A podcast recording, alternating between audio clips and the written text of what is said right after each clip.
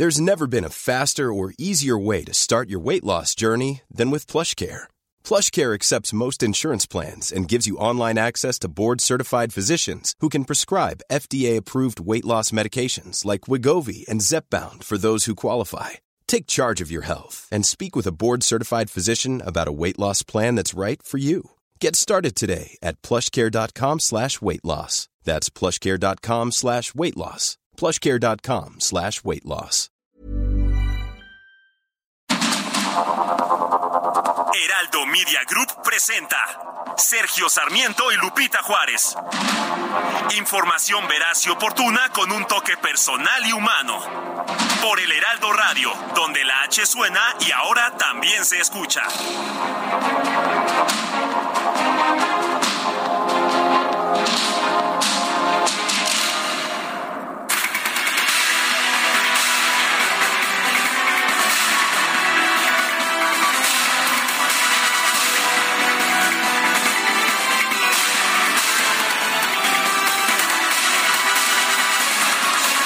Son las 7 de la mañana en puntísimo, 7 en punto.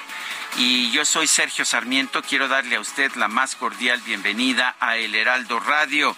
Lo invito a quedarse con nosotros, ya sabe usted, aquí estará muy, muy bien informado. Casi podría citar al clásico, muy requete bien informado, claro que sí. También podrá pasar un, lado, un rato agradable porque, sabe usted, nos gusta darle el lado amable de la noticia siempre y cuando la noticia lo permita. No siempre es el caso, pero cuando lo permite, pues a nosotros nos gusta darle ese lado amable. Guadalupe Juárez, ¿cómo estás? Muy buenos días. Hola, ¿qué tal, mi querido Sergio Sarmiento? Con el gusto de saludarte a ti, al igual que a nuestros amigos del auditorio. ¿Cómo están? Muy buenos días. Ya es miércoles, ¿eh? Ya es miércoles, así que, pues, eh, ombligo de semana, como dicen, ¿no? Ombligo de semana, con mucho trabajo, afortunadamente. Ya viste que te copié tus audífonos. Sí, a ver cómo si no. me siento más cómodo. Me quité los de Jacobo. Sí, sí, sí. Me puse estos chiquitos.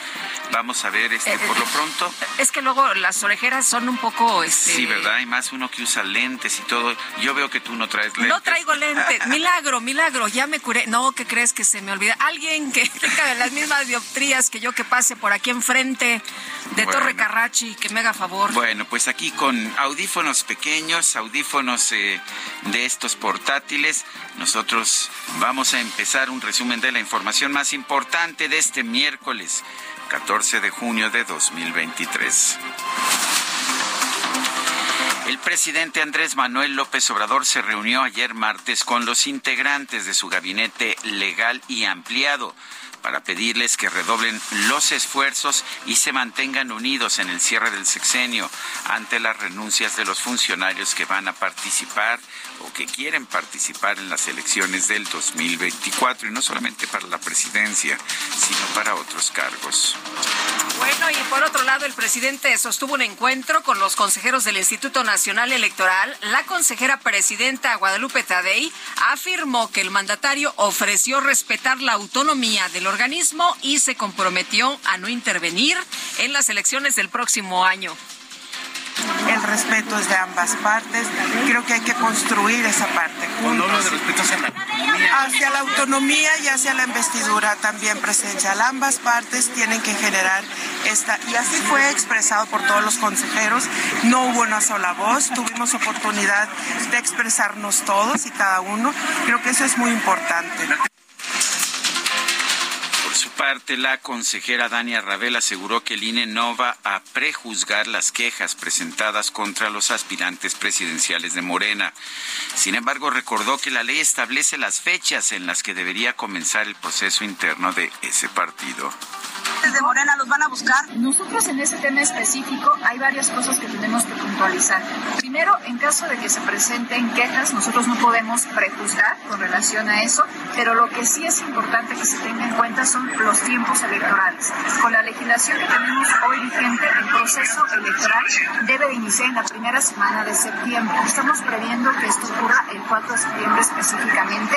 Después lo que ocurre en noviembre es que nos tienen que avisar los partidos políticos cuáles son sus métodos de selección interna y se tienen 60 días para hacer pre-campañas. Eso ocurre en diciembre y enero. Eso es algo que se tiene que tomar muy en cuenta también porque nosotros vamos a aplicar esa regla sin lugar a dudas. Bueno, y a su salida de Palacio Nacional, el secretario de Gobernación, Adán Augusto López, informó que el próximo viernes va a dejar su cargo para buscar la candidatura de Morena a la presidencia de la República. No renuncio, que yo voy, le he pedido al señor presidente que me releve del cargo de secretario de Gobernación. El día 16 será. No renuncia, le pide al presidente que lo releve del cargo. Mientras tanto, la jefa de gobierno, Claudia Sheinbaum, dio a conocer que ya envió al Congreso capitalino su renuncia y habló con todas las fuerzas políticas para que haya gobernabilidad en la capital del país. ¿Cuándo estaría mandando usted su renuncia para el fecha? Ya ayer. ¿Ya la ayer en la tarde ya envié la separación del cargo de manera definitiva y les adelanto también que hablé con todas las fuerzas políticas del Congreso de la Ciudad de México eh, buscando que siempre la gobernabilidad de la ciudad por encima de todo. Se dice, eh, se espera confiada en que pueda quedar esta misma semana eh, la confirmación. Probablemente, La sí, probablemente. Bueno, ayer ya había quien eh, decía que eh, pues la, la persona que se va a quedar, ¿no? Este, ya algunos aseguraban quién se va a quedar en lugar de la doctora Claudia Sheinbaum y bueno, ella dijo, "No, pues este no coman ansias, ¿no? El día de hoy les voy a decir, o sea, hoy este miércoles les voy a decir pues qué cuál es mi mi propuesta." Pero algunos ya dieron por hecho pues al personaje que se va a quedar. Sin embargo, pues hoy lo vamos a conocer de manera oficial. El exsecretario de Relaciones Exteriores, Marcelo Ebrard, confirmó que hoy se va a registrar formalmente como aspirante a la coordinación de la defensa de la transformación para que no haya bronca. Para que no, este, no, no les llamen precandidatos. ¿no? Sí, porque eso estaría violentando la ley electoral. Entonces, pues se va a registrar como aspirante a la coordinación de defensa de la transformación. Dicen que va a ser por ahí del mediodía. El senador Ricardo Monreal se despidió de sus compañeros de bancada y posteriormente lanzó el primer episodio de un reality show sobre su vida y sus actividades políticas. No te baja nada. Al equipo se le ocurrió un reality show. Ya verás qué divertido. Saludos.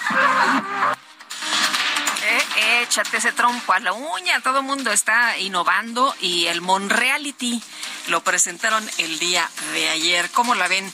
Bueno, por unanimidad, la bancada de Morena en el Senado designó a Eduardo Ramírez Aguilar como nuevo coordinador del grupo parlamentario en sustitución de Ricardo Monreal. Bueno, por unanimidad, eso es bueno para Morena. Vale la pena señalar que Eduardo Ramírez quiere ser candidato al gobierno de Chiapas. El senador del Partido Verde, Manuel Velasco, de Chiapas, también se separó de su cargo por tiempo indefinido para competir por la candidatura presidencial de la Alianza Juntos Hacemos Historia. Y la Comisión Permanente del Congreso aprobó la licencia por tiempo indefinido solicitada por el diputado del PT, Gerardo Fernández Noroña, quien criticó que el Consejo Nacional de Morena pues no permita los debates entre los aspirantes presidenciales. ya no se entiende un proceso de selección, de elección sin el debate de las ideas. Debo decir con franqueza que la gente me está apoyando.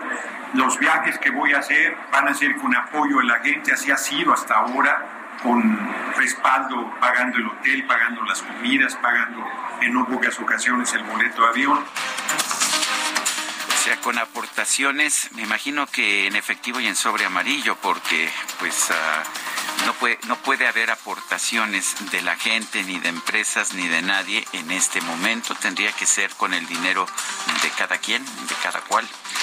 Pues sí. Lo Oye, cual le da un- una gran ventaja a los ricos, que los hay muchos en la 4T. Ah, efectivamente. Bueno, Fernández Noroña no me imagino que sea tan pobre. Hemos visto sus fotografías vacacionando en lugares eh, bastante caros, ¿no? Por ejemplo, le, gusta esquiar Sí. y esos lugares pues no son no son baratos. Claro, si es de su dinero y se lo gana de manera eh, adecuada, pues este eh, no hay ningún problema, ¿Cuánto ¿no? Pero que gana un diputado?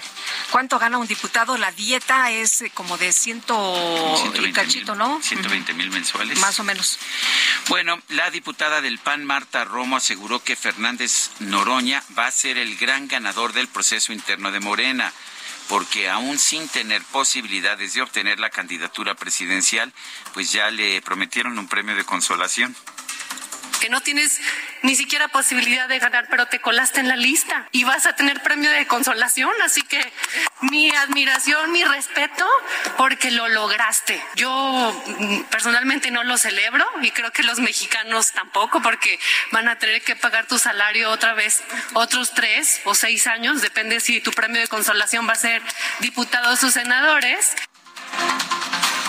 Bueno, la exdirigente nacional de Morena y diputada federal de Eikol Polensky eh, solicitó licencia para buscar el cargo de coordinador de defensa de la transformación a pesar de que no fue invitada a participar en la contienda. Pido licencia a mi cargo de diputada porque muchos compañeros, diputados, diputadas y muchos militantes así me lo han pedido. Y creo que es una obligación con ellos.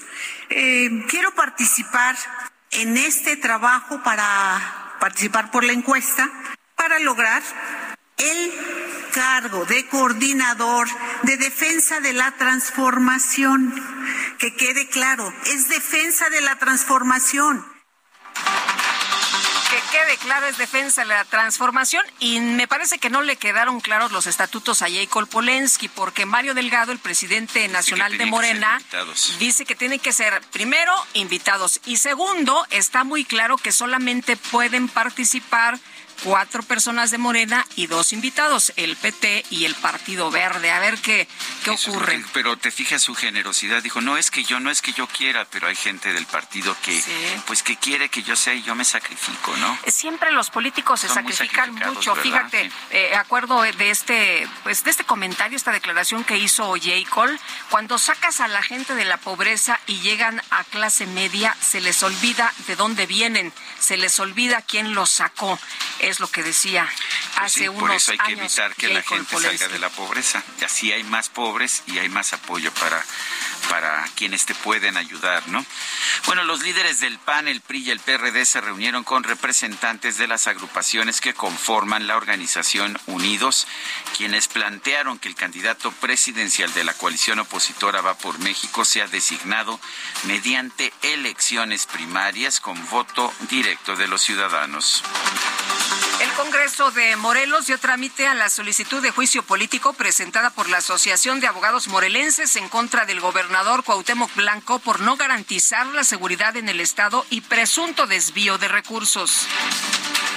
La gobernadora de Baja California, Marina del Pilar, aseguró que ella no se va a resguardar en un cuartel militar como la alcaldesa de Tijuana, Montserrat Caballero a pesar de que distintos grupos criminales han lanzado amenaza, amenazas en contra de funcionarios públicos del Estado.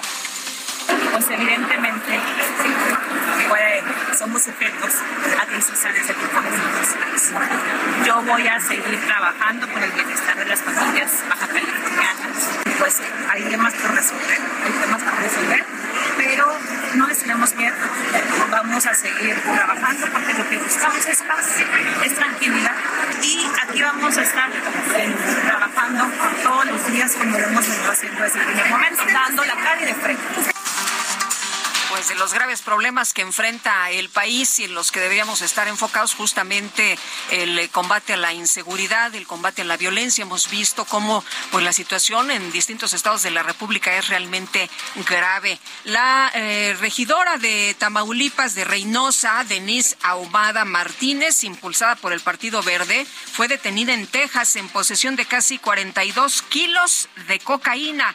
Tras comparecer ante la Corte Federal de McAllen, un juez le negó el derecho a fianza.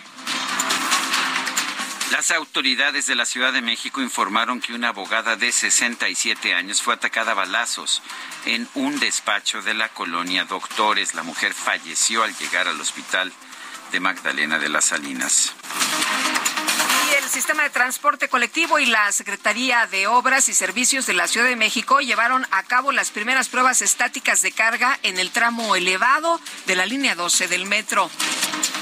Sé si viste, pues. Ayer, ¿verdad? La, situación allá con la suspensión de servicio en cuatro estaciones de la línea 9 del metro. Realmente un, caos. La gente desesperada, realmente eh, caminando por el viaducto porque no había otra opción para llegar a sus casas. Pues se puso de apoyo este servicio de RTP, pero no fue suficiente. La verdad de las cosas es que la gente estaba pues desesperada. Había un número impresionante de personas tratando de salir de estas eh, pues eh, estaciones del metro y ayer por la tarde noche la verdad fue una situación muy complicada para cientos cientos de usuarios. Cientos de miles. Sí bueno no sé si cientos de miles pero sí miles o decenas de miles sin duda. Sin duda.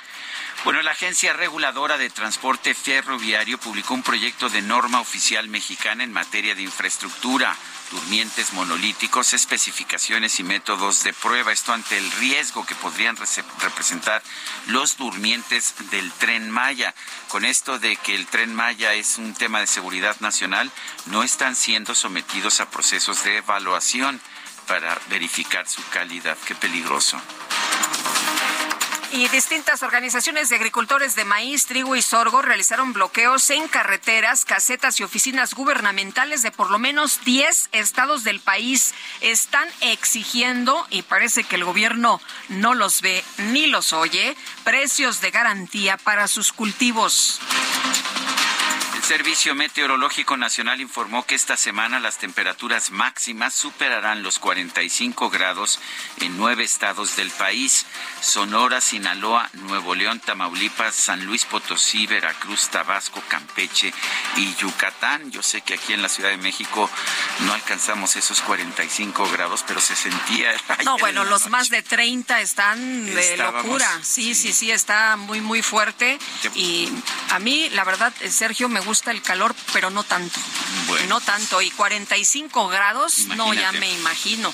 Qué infierno. Las autoridades educativas de Chihuahua anunciaron que van a adelantar al 12 de julio el fin del ciclo escolar. Reitero, al 12 de julio se adelanta el fin del ciclo escolar a nivel básico en Chihuahua. Y usted se preguntará, ah caramba, ¿y por qué? Bueno, pues por el calor, por esta ola de calor que se registra en la entidad. El secretario de Estado de la Unión Americana, Anthony Blinken, felicitó a Alicia Bárcena por su nombramiento como nueva secretaria de Relaciones Exteriores de México. Aseguró que desea trabajar en conjunto para profundizar la relación entre ambos países presidente de los Estados Unidos, Donald Trump, compareció este martes ante un tribunal federal de Florida como parte del proceso en su contra por mal manejo de documentos clasificados. El exmandatario fue puesto en libertad bajo palabra y sin derecho a fianza. En un encuentro con simpatizantes, el expresidente Trump denunció que actualmente tienen un país amañado y corrupto. Acusó a sus adversarios de detenerlo con un caso fabricado para obstruir su participación en las elecciones presidenciales. Oye, todo lo utiliza a su favor, ¿verdad? Es muy hábil el señor Trump, que pues todo, está todo le da la vuelta. Muy adelante, de hecho, en las encuestas en estos momentos. Y son las 7 con 17. Tenemos en la línea telefónica a Jade Kolpolensky, diputada con licencia. Eh, Jade Kolpolensky eh, solicitó ayer licencia para buscar el cargo de coordinadora de defensa de la, trans, de la transformación. Jade Col, gracias por tomar esta llamada. Cuéntanos, eh, hay, estaba yo viendo los documentos que dio a conocer Morena, dicen que hay que ser invitado para participar en esta contienda. ¿Te invitaron o te presentaste tú como invitada? No, no me han invitado. Eh, efectivamente, eh, yo eh, vi la, convocatoria con lo que dice y decidí pedir licencia para presentar mi solicitud y inscribirme. Si obviamente se trata de defensa de la transformación, pues creo que yo soy fundadora, fui presidenta, secretaria general, presidenta de Morena, apoyado y estado con el de Andrés Manuel López Obrador pues, más de 20 años. Entonces creo que conozco el proyecto y puedo eh, defenderlo. Además, de verdad que eso es lo que plantean. Pero estamos hablando de un partido político, estamos hablando de temas eh, de, de elección.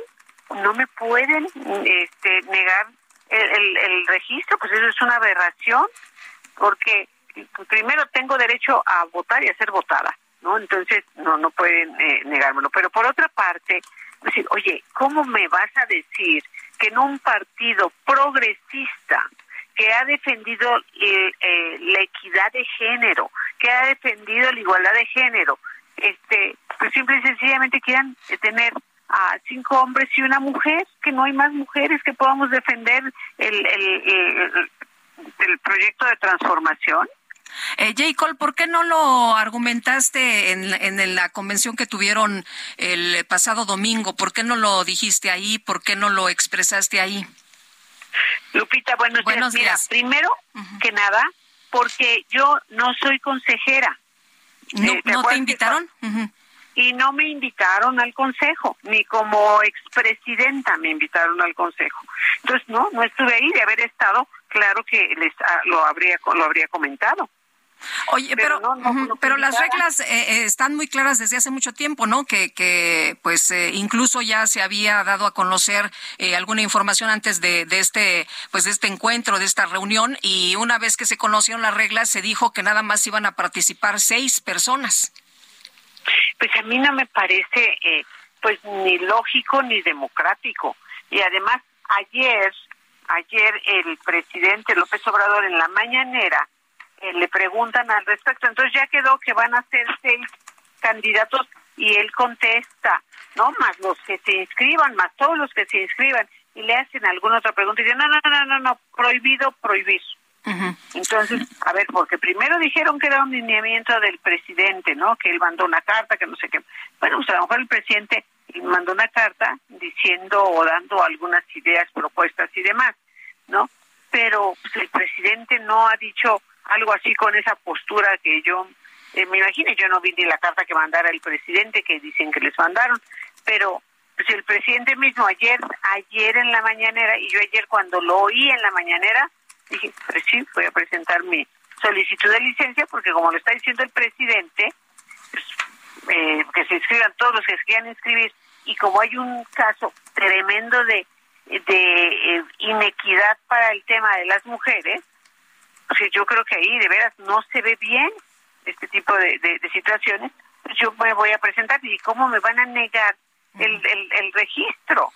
no me parece lógico nada de esto. Jade Cole, ¿has hablado con, con Mario Delgado o con Citlali Hernández para pues expresarle estos este deseo de contender? No, eh, eh, pienso que hoy voy a mandarles una carta para expresárselos, este, porque pues ayer eh, terminé y en verdad me estuve con algunas entrevistas y con algunas tareas. Pues todavía estoy con el tema de la entrega de, de, de, la diputación, de todo lo que tengo que presentar y demás. Este, entonces no, no, ayer no, no, no hablé con ellos. Les haré una carta el día de hoy. Eh, J. Colmario Delgado ayer en entrevistas también dijo que pues todo está muy claro, que revises los estatutos. No, no, no, los estatutos dicen exactamente lo contrario, ¿no? Eh, este, yo, yo creo que es exactamente al revés, mira, créeme que conozco los estatutos y los estatutos hablan de que para todo tipo de elección siempre tendremos el, eh, la mitad de hombres y la mitad de mujeres, cuando haya números no inclusive se dará eh, a favor de, de, mujeres. O sea, no, nunca dice que, que podemos hacer una cosa así, eso va en contra del estatuto mismo. Bueno, pues Jacob Polensky, diputada con licencia, aspirante a la Coordinación de Defensa de la Transformación, gracias por conversar con nosotros. Estaremos atentos a este caso. Siempre es un gusto platicar con ustedes. Sergio, de verdad que me da gusto aprovechar y saludarte. Gracias, saludar a y te aprovecho para mandar un saludo a todo tu auditorio. Gracias, buenos días. Bueno, pues son las 7 de la mañana con 23 minutos. La verdad es que los argumentos de Yerkol son impecables. Uno, los estatutos no lo prohíben. Y dos, pues, eh, ¿con qué argumentos puedes decir que, que no, que no puede ella contender o que ella no se puede inscribir, nada más porque el presidente dijo que, que fueran cuatro de Morena y dos invitados. Pues se pone interesante, ¿no, mi querido Sergio? Se pone interesante porque si J. Cole insiste, no sé qué va a ocurrir o se abre para todos los que se quieran apuntar y se les este descuadra lo que ya tenían planchado, lo que ya tenían planeado o qué va a ocurrir aquí. Son las siete con veinticuatro, escucha.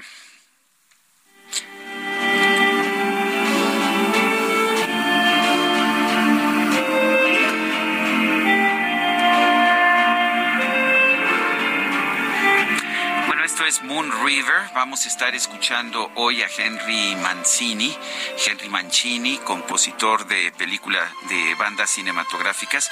Esta es una versión instrumental. Yo voy a exigir derecho de réplica y pedir alguna que me guste más eh, para que escuchen ustedes qué maravillosa es esta canción. Mientras tanto, vamos a una pausa. Regresamos como frutas y verduras.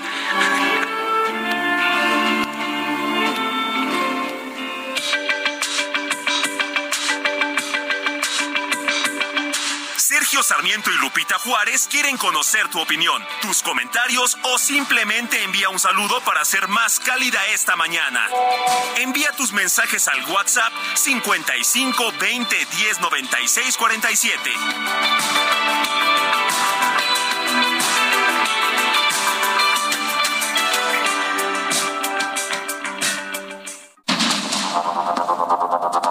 Continuamos con Sergio Sarmiento y Lupita Juárez por el Heraldo Radio.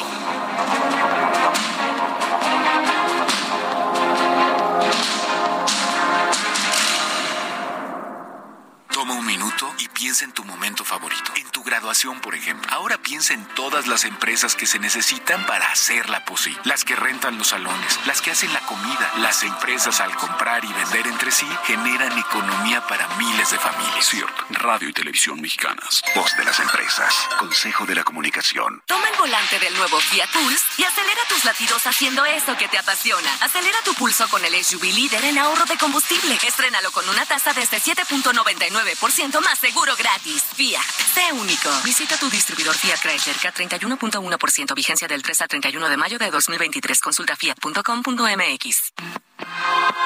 Cada año se celebra el Día Mundial del Donante de Sangre con la finalidad de sensibilizar a la población acerca de la importancia de donar sangre para contribuir con la salud de pacientes que requieren transfusiones.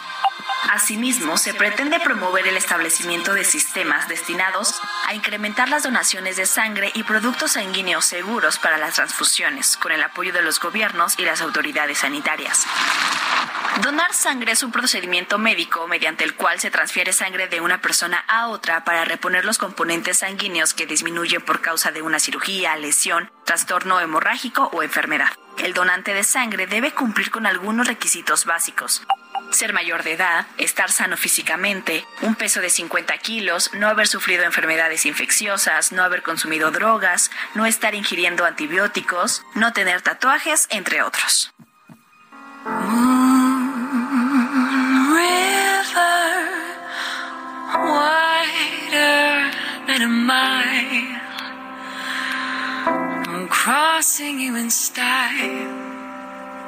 Someday. Oh, dream maker, you heartbreaker, wherever you're going, I'm going your way. Lupita.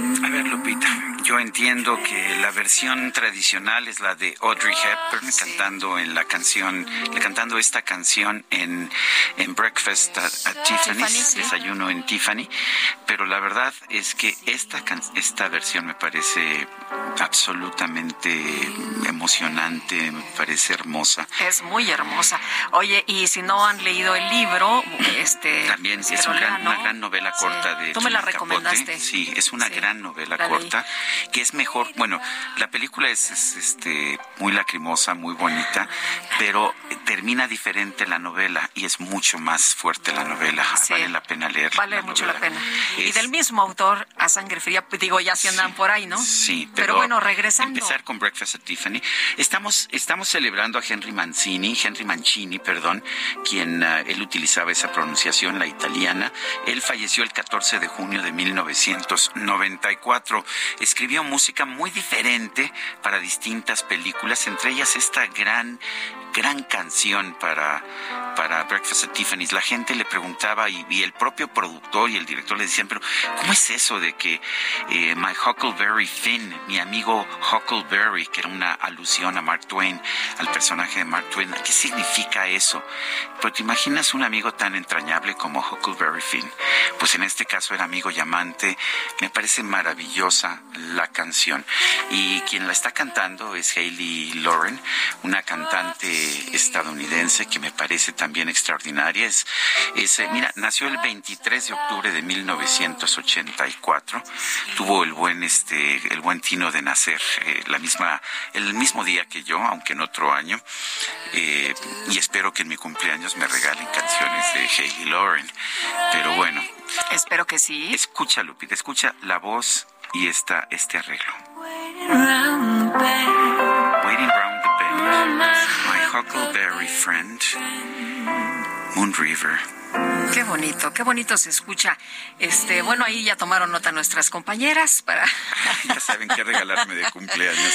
Para el cumple. Oye, qué bonita voz tiene esta chava, ¿eh? Hayley Lauren, uh -huh. la verdad es que sí. sí. Eh, Moon River es río de luna y esa frase de My Huckleberry Friend, que significa eso sencillamente, sí. mi amigo tipo Huckleberry como el qué, personaje qué de Mark Twain. Dice, dice el DJ Kike que le pongas la pantera rosa. Ya se la pondremos. También es de Henry Mancini. Mira, mejor vámonos, vamos Ay, a continuar vámonos, porque vámonos. está a punto de caernos la, pues ¿La ya tabla? no la guillotina, la, la guillotina, la tabla, pero sí, bueno, son las siete con treinta y seis. Vámonos a las destacadas con. ¿Qué he hecho para que me trates tan irrespetuosamente? Destacadas de El Heraldo de México.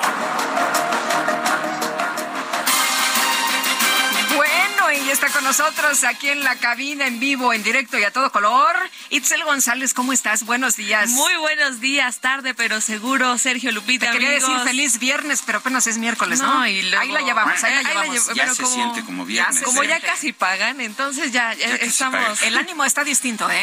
Se Ah, siente sí, exactamente, el ambiente ya el es como de ambiente ya es otra cosa. Ya nos estamos frotando las manitas este como ¿Nos regresamos, por favor? Muy contentos. Hay que trabajar porque ya se nos hizo ya se nos hizo tarde, así que comenzamos con las destacadas del Heraldo de México. En primera plana, gabinete, solo tres confirman renuncias. Adán Augusto López, Rocío Nale y Ricardo Sheffield van por la presidencia y gubernaturas respectivamente. País lucha contra Huachicol, decomisan 11.9 millones de litros. El titular de Marina dijo que van 20 mil tomas clausuradas. Ciudad de México, gobierno aumenta 30% apoyo para útiles. La jefa de gobierno Claudia Sheinbaum dijo que la educación es eje prioritario de su administración. Estados, prevención, toman acciones por calor. Autoridades en los estados acuerdan medidas para evitar daños a la salud. Orbe, alerta sanitaria, chilenos retoman mascarillas. Los estudiantes de Chile deben volver a usar mascarillas en los colegios como medida de prevención ante el brote más grande desde que se tenga registro en el país del virus sincicial respiratorio. Meta, remate, amateur dan razón a deportistas. Un juez federal ordenó a Ana Guevara, directora de CONADE, que regrese a las seleccionadas de nado artístico las becas que fueron congeladas desde enero pasado. Y finalmente, en mercados, impulso externo, el peso incontenible. La moneda nacional se ubicó en su mejor nivel desde el 28 de abril de 2016 al cotizar en 17.20 unidades. Lupita, Sergio, amigos, hasta aquí las destacadas del Heraldo. Feliz miércoles. Gracias, Itzel. Buenos días. Siete con treinta y ocho este martes la presidenta y el Consejo General del INE sostuvieron una reunión en Palacio Nacional con el presidente Andrés Manuel López Obrador. Dania Rabel, consejera del INE, está en nuestra línea telefónica. Dania, gracias por tomar nuestra llamada. Cuéntanos eh, cómo se desarrolló esta reunión, cómo, cómo se sintieron los consejeros del Instituto Nacional Electoral. Muy buenos días, Sergio Lupita. Un gusto estar con ustedes en su programa. Pues esta reunión me pareció bastante fructífera. Creo que siempre eh, nos debe de alegrar que exista una apertura al diálogo en una democracia. Eso es fundamental para que podamos hacer nuestros trabajos de manera coordinada. Sin duda alguna, al Instituto Nacional Electoral le toca hacer las cuestiones técnicas en materia electoral, pero lo cierto es que también en el ámbito de atribuciones de lo que le corresponde hacer al Ejecutivo está, por ejemplo, el tema de seguridad, que es indispensable, inclusive para, si se establece expresamente en la legislación, para el resguardo de las bodegas electorales, también para la custodia de las boletas electorales, cuestiones como esas. Y también hay otro tema fundamental que tiene que ver con el Ejecutivo. Y ahí es me parece uno de los temas más importantes porque tiene que ver con la equidad en la contienda.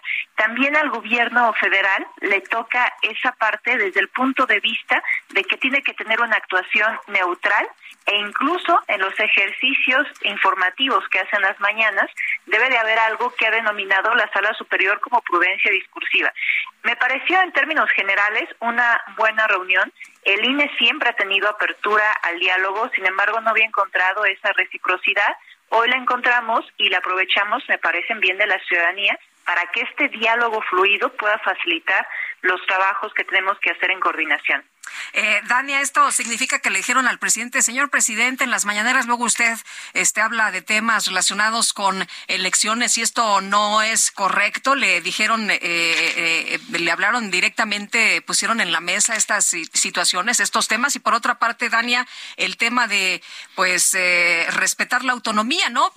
faltaba que un ejecutivo no respetara la autonomía de un órgano como el Instituto Nacional Electoral. Sí, sin duda. A ver, eh, yo aprecio que haya dicho expresamente respetamos la autonomía de ustedes. Sin embargo, también el cuidar la autonomía de la institución y su independencia depende de quienes trabajamos ahí, particularmente de quienes estamos integrando el máximo órgano de dirección y que tomamos las decisiones en última instancia en ese instituto. Sin embargo, se reconoce también que se diga expresamente, ¿no? Que haya este conocimiento pleno eh, dijimos pues justo todas las cuestiones que a nosotros nos preocupan, eh, incluyendo también esta, ¿no? El cumplimiento de las reglas estrictas en materia electoral. Eh, también, por ejemplo, las cuestiones presupuestales, que el Instituto Nacional Electoral requiere de un presupuesto para poder hacer las elecciones e incluso también la situación que tienen muchos organismos públicos locales electorales al respecto. Ahora bien, eh, yo, yo, yo veo una actitud distinta del presidente de la República hacia el INE, ahora con la nueva presidencia del instituto. ¿Así lo ven ustedes? Mira, justo haría yo énfasis en una actitud distinta porque el Instituto Nacional Electoral, reitero, siempre había estado con esta apertura, pero no habíamos encontrado esa reciprocidad.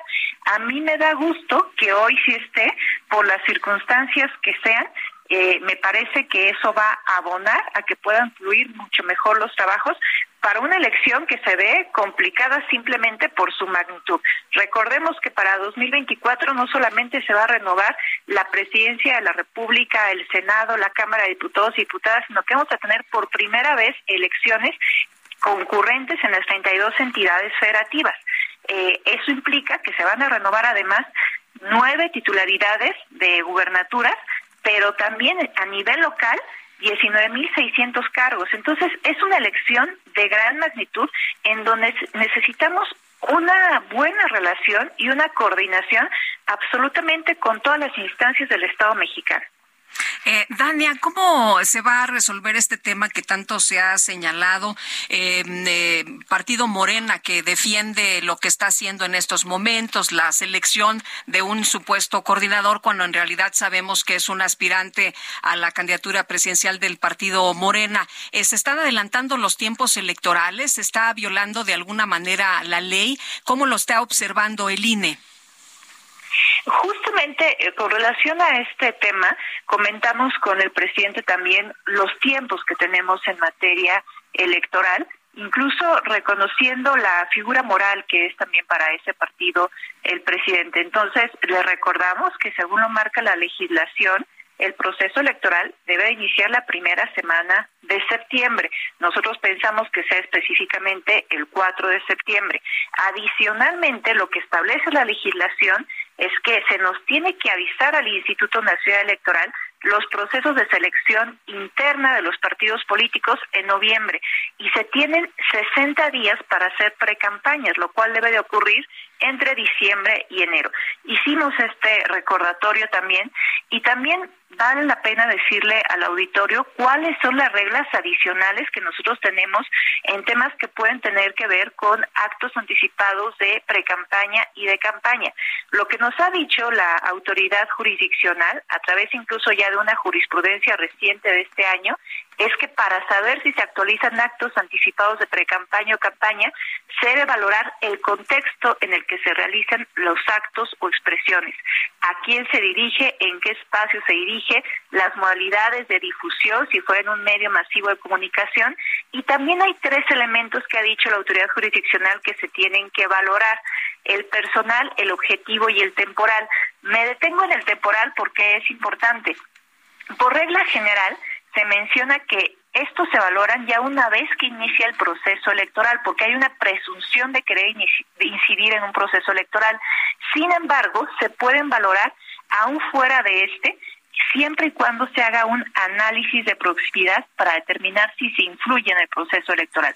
Esos son los elementos que les puedo decir porque en algún momento, si se presentan las quejas, nosotros tenemos que hacer las valoraciones conducentes y por supuesto me podría prejuzgar al respecto. Claro. Eh, Dania, ¿te sentiste satisfecha después de esta reunión con el presidente? Me sentí satisfecha por el diálogo, por la comunicación, porque vi una disposición a escuchar. Eso es importante para que nos podamos entender, pues por ejemplo, en el tema presupuestal, incluso el expresidente del INE en algún momento hizo un esfuerzo por ir a la Cámara de Diputados y Diputadas a explicar por qué estábamos pidiendo lo que solicitamos y la verdad es que no encontró esa apertura. Ahora veo esta apertura, eh, comentamos por ejemplo con el tema del presupuesto que tenemos la intención de socializar lo que nosotros vamos a requerir con la Jucopo, pero sin duda alguna también lo que pueda opinar el presidente será importante. Dania Rabel, consejera del Instituto Nacional Electoral, gracias por tomar nuestra llamada. Gracias a ustedes. Buenos días. Y vámonos con información importante de Gerardo Galicia en la México Pueblo, un accidente muy fuerte, mi querido Gerardo, y cuéntanos cómo está la situación en estos momentos. Buenos días. Lupita, excelente mañana. Tenemos eh, reporte importante desde el kilómetro 42 de la autopista México-Puebla. Hay seis personas lesionadas luego de un aparatoso accidente, al parecer provocado por un tráiler que era manejado a exceso de velocidad. El conductor de este vehículo, que transportaba vigas de madera, pierde el control en una de las curvas, choca contra el muro de, contención y termina embistiendo a por lo menos cinco automovilistas. Los vehículos quedaron completamente atravesados sobre la autopista, al igual que eh, la carga de este tráiler, varias vigas de madera. Ya tenemos la presencia de elementos de Capufe en el punto, también diversas ambulancias. Y cabe mencionar que tenemos reducción de carriles en ambos sentidos. Fue tan aparatoso que también el sentido hacia la zona de la Angelópolis se ha afectado, así que habrá que manejar con mucha precaución. El trailer se dirigía hacia la Ciudad de México, llegando al kilómetro 42 más 200, es donde van a encontrar toda la movilización de equipos de emergencia. Falta retirar el trailer, por lo menos se, han, se ha logrado recuperar un carril para poder avanzar en ambos sentidos, así que si van a utilizar la autopista México-Puebla, llegando al kilómetro 42 más 200, habrá que manejar con mucha, mucha precaución. Por lo pronto, en el reporte seguimos muy pendientes. Gracias, Gerardo. Buenos días. En la reunión de ayer, el INE garantizó al presidente López Obrador un presupuesto austero, pero también autonomía. Elia Castillo, cuéntanos. Muy buenos días, Sergio Lupita. Los saludo con mucho gusto a ustedes el auditorio. Así es, el Instituto Nacional Electoral busca mantener una buena relación con el presidente Andrés Manuel López Obrador. Así lo señaló la consejera presidenta Guadalupe Tadei tras la inédita reunión con el titular del Ejecutivo, al que le garantizaron un presupuesto 2024 austero. Se pronunciaron por mantener el respeto mutuo, garantizaron la autonomía del órgano electoral y acordaron más reuniones de cara al proceso electoral del próximo año.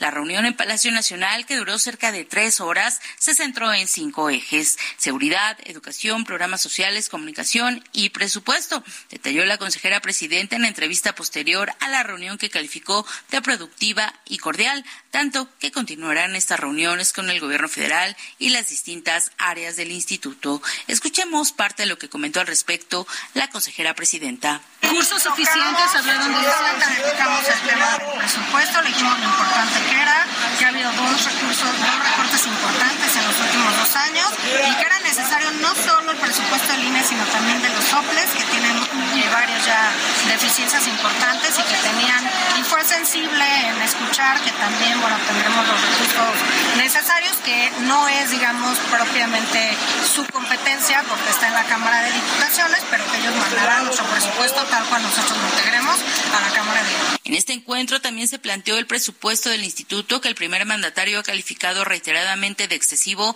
y en los últimos años ha sufrido recortes presupuestales significativos. Los consejeros le aseguraron recursos apegados a la austeridad republicana. Escuchemos parte de lo que comentó al respecto la consejera Carla Humphrey.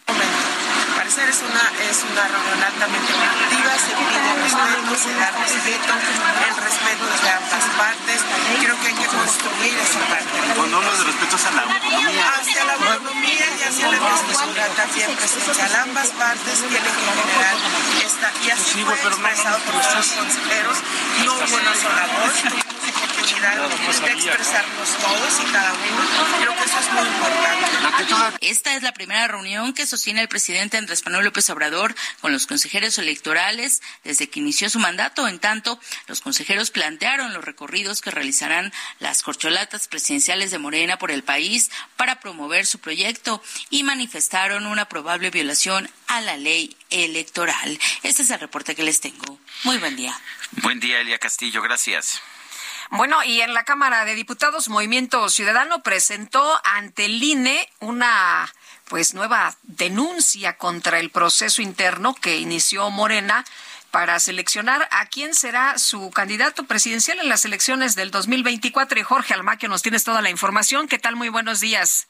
Gracias, Sergio Lupita. Amigos, Movimiento Ciudadano en la Cámara de Diputados presentó ante el Instituto Nacional Electoral una nueva denuncia contra el proceso interno que inició Morena para seleccionar a quien será su candidato presidencial en las elecciones del 2024. Señalaron concretamente al secretario de Gobernación, Adán Augusto López, al extitular de la Secretaría de Relaciones Exteriores, Marcelo Ebrard, al senador con licencia, Ricardo Monreal, y a la jefa de gobierno, Claudia Sheinbaum, así como al presidente del Consejo Nacional de Morena, Alfonso Durazo, y a quien o quienes resulten responsables. En representación de la bancada naranja y coordinador de la Diputación Federal Jorge Álvarez Maínez y el legislador Salomón Chertoriski interpusieron dicho recurso que es adicional a la impugnación que se presentó el pasado lunes ante el Tribunal Electoral del Poder Judicial de la Federación para declarar ilegal el acuerdo. Demandaron al INE aplicar el artículo 226 de la Ley General de Instituciones y Procedimientos Electorales que establece que en caso de realizarse actos proselitistas antes del inicio de las precampañas se puede negar el registro de una precandidatura. Le piden al máximo órgano electoral que emita medidas cautelares para que los denunciados se abstengan de forma inmediata de asistir, organizar y participar en eventos proselitistas, así como a no asistir a las asambleas informativas que tienen como propósito posicionarse de manera anticipada e indebida ante el electorado.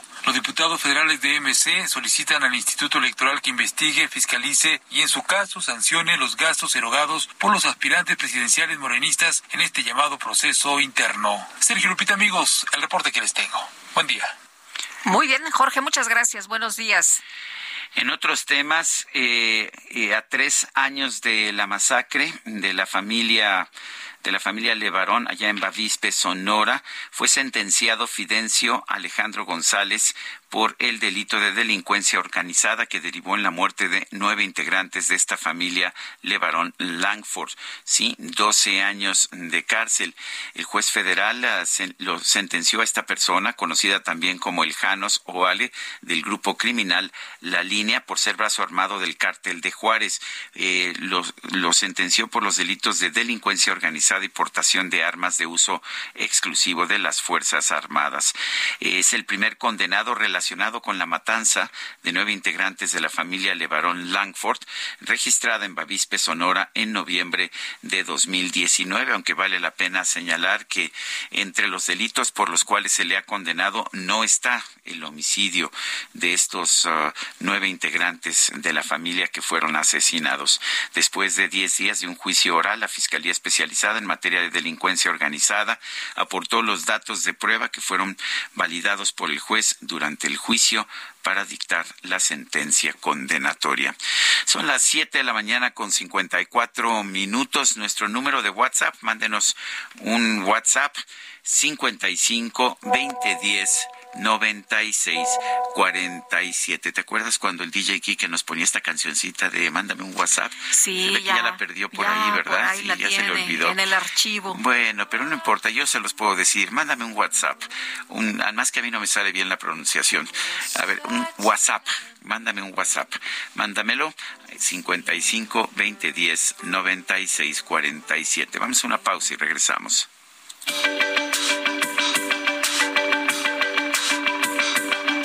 Sergio Sarmiento y Lupita Juárez quieren conocer tu opinión, tus comentarios o simplemente envía un saludo para hacer más cálida esta mañana.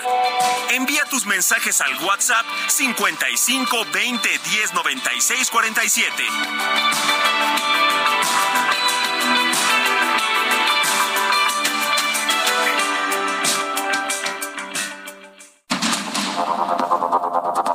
Continuamos con Sergio Sarmiento y Lupita Juárez por el Heraldo Radio.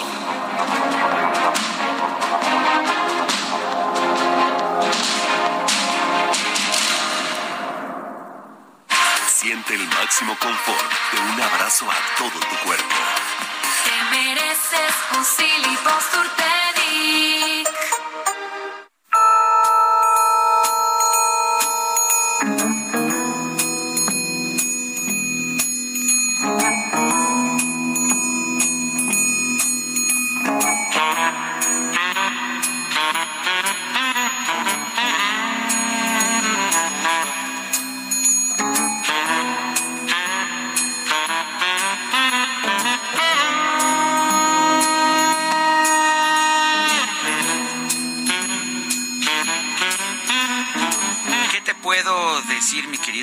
Este es el lado divertido de Henry Mancini, este compositor estadounidense que falleció el 14 de junio de 1994. Corren los rumores de que esta es para el DJ Kike y para el amigo Luis Veller que nos escucha allá en San Diego. Creo que les gusta Pues la parte para ellos. divertida de Henry Mancini. A ver, escuchemos. Oye, este uno de los grandes temas, ¿no? De los más eh, conocidos y reconocidos. La verdad es que lo escuchas y de inmediato dices la pantera, La Pantera Rosa. Que además era una extraordinaria caricatura, la verdad. Bueno, vámonos a los mensajes. Nos dice una persona de nuestro auditorio, buen día, respecto al tema de los candidatos de Morena. Claramente vemos que inició el eh, canibalismo dentro de ese partido. Ya veremos las consecuencias. Por lo pronto, eh, dice lo celebro. Dice, pues hay Bueno. gente que se le no, no firma, ¿verdad? No. No. Bueno, dice otra persona, las despedidas de Noroña y Monreal, todo un circo y llena de hipocresía. Díganme ustedes qué los motiva a estos personajes de la política a pelear una batalla perdida. Saludos atentamente, Jorge Vázquez. Su amor por México. Ah, por supuesto. Bueno, vámonos con otro mensaje. Nos dice una persona, buenos días, Lupita Juárez y señor Sergio, aprovechando que no hay clases hoy. ¿Y por qué no hay clases? Saludos cordiales desde Catepec. El teacher Héctor Contreras. Teacher, pues es- teacher Contreras, dígase. Híjole, porque este, que yo sepa por aquí. ¿Fue por la calor o por qué? Mejor. Bueno, son las 8 de la mañana con dos minutos. Hablando de la calor, mejor vámonos al clima. El pronóstico del tiempo con Sergio Sarmiento y Lupita Juárez.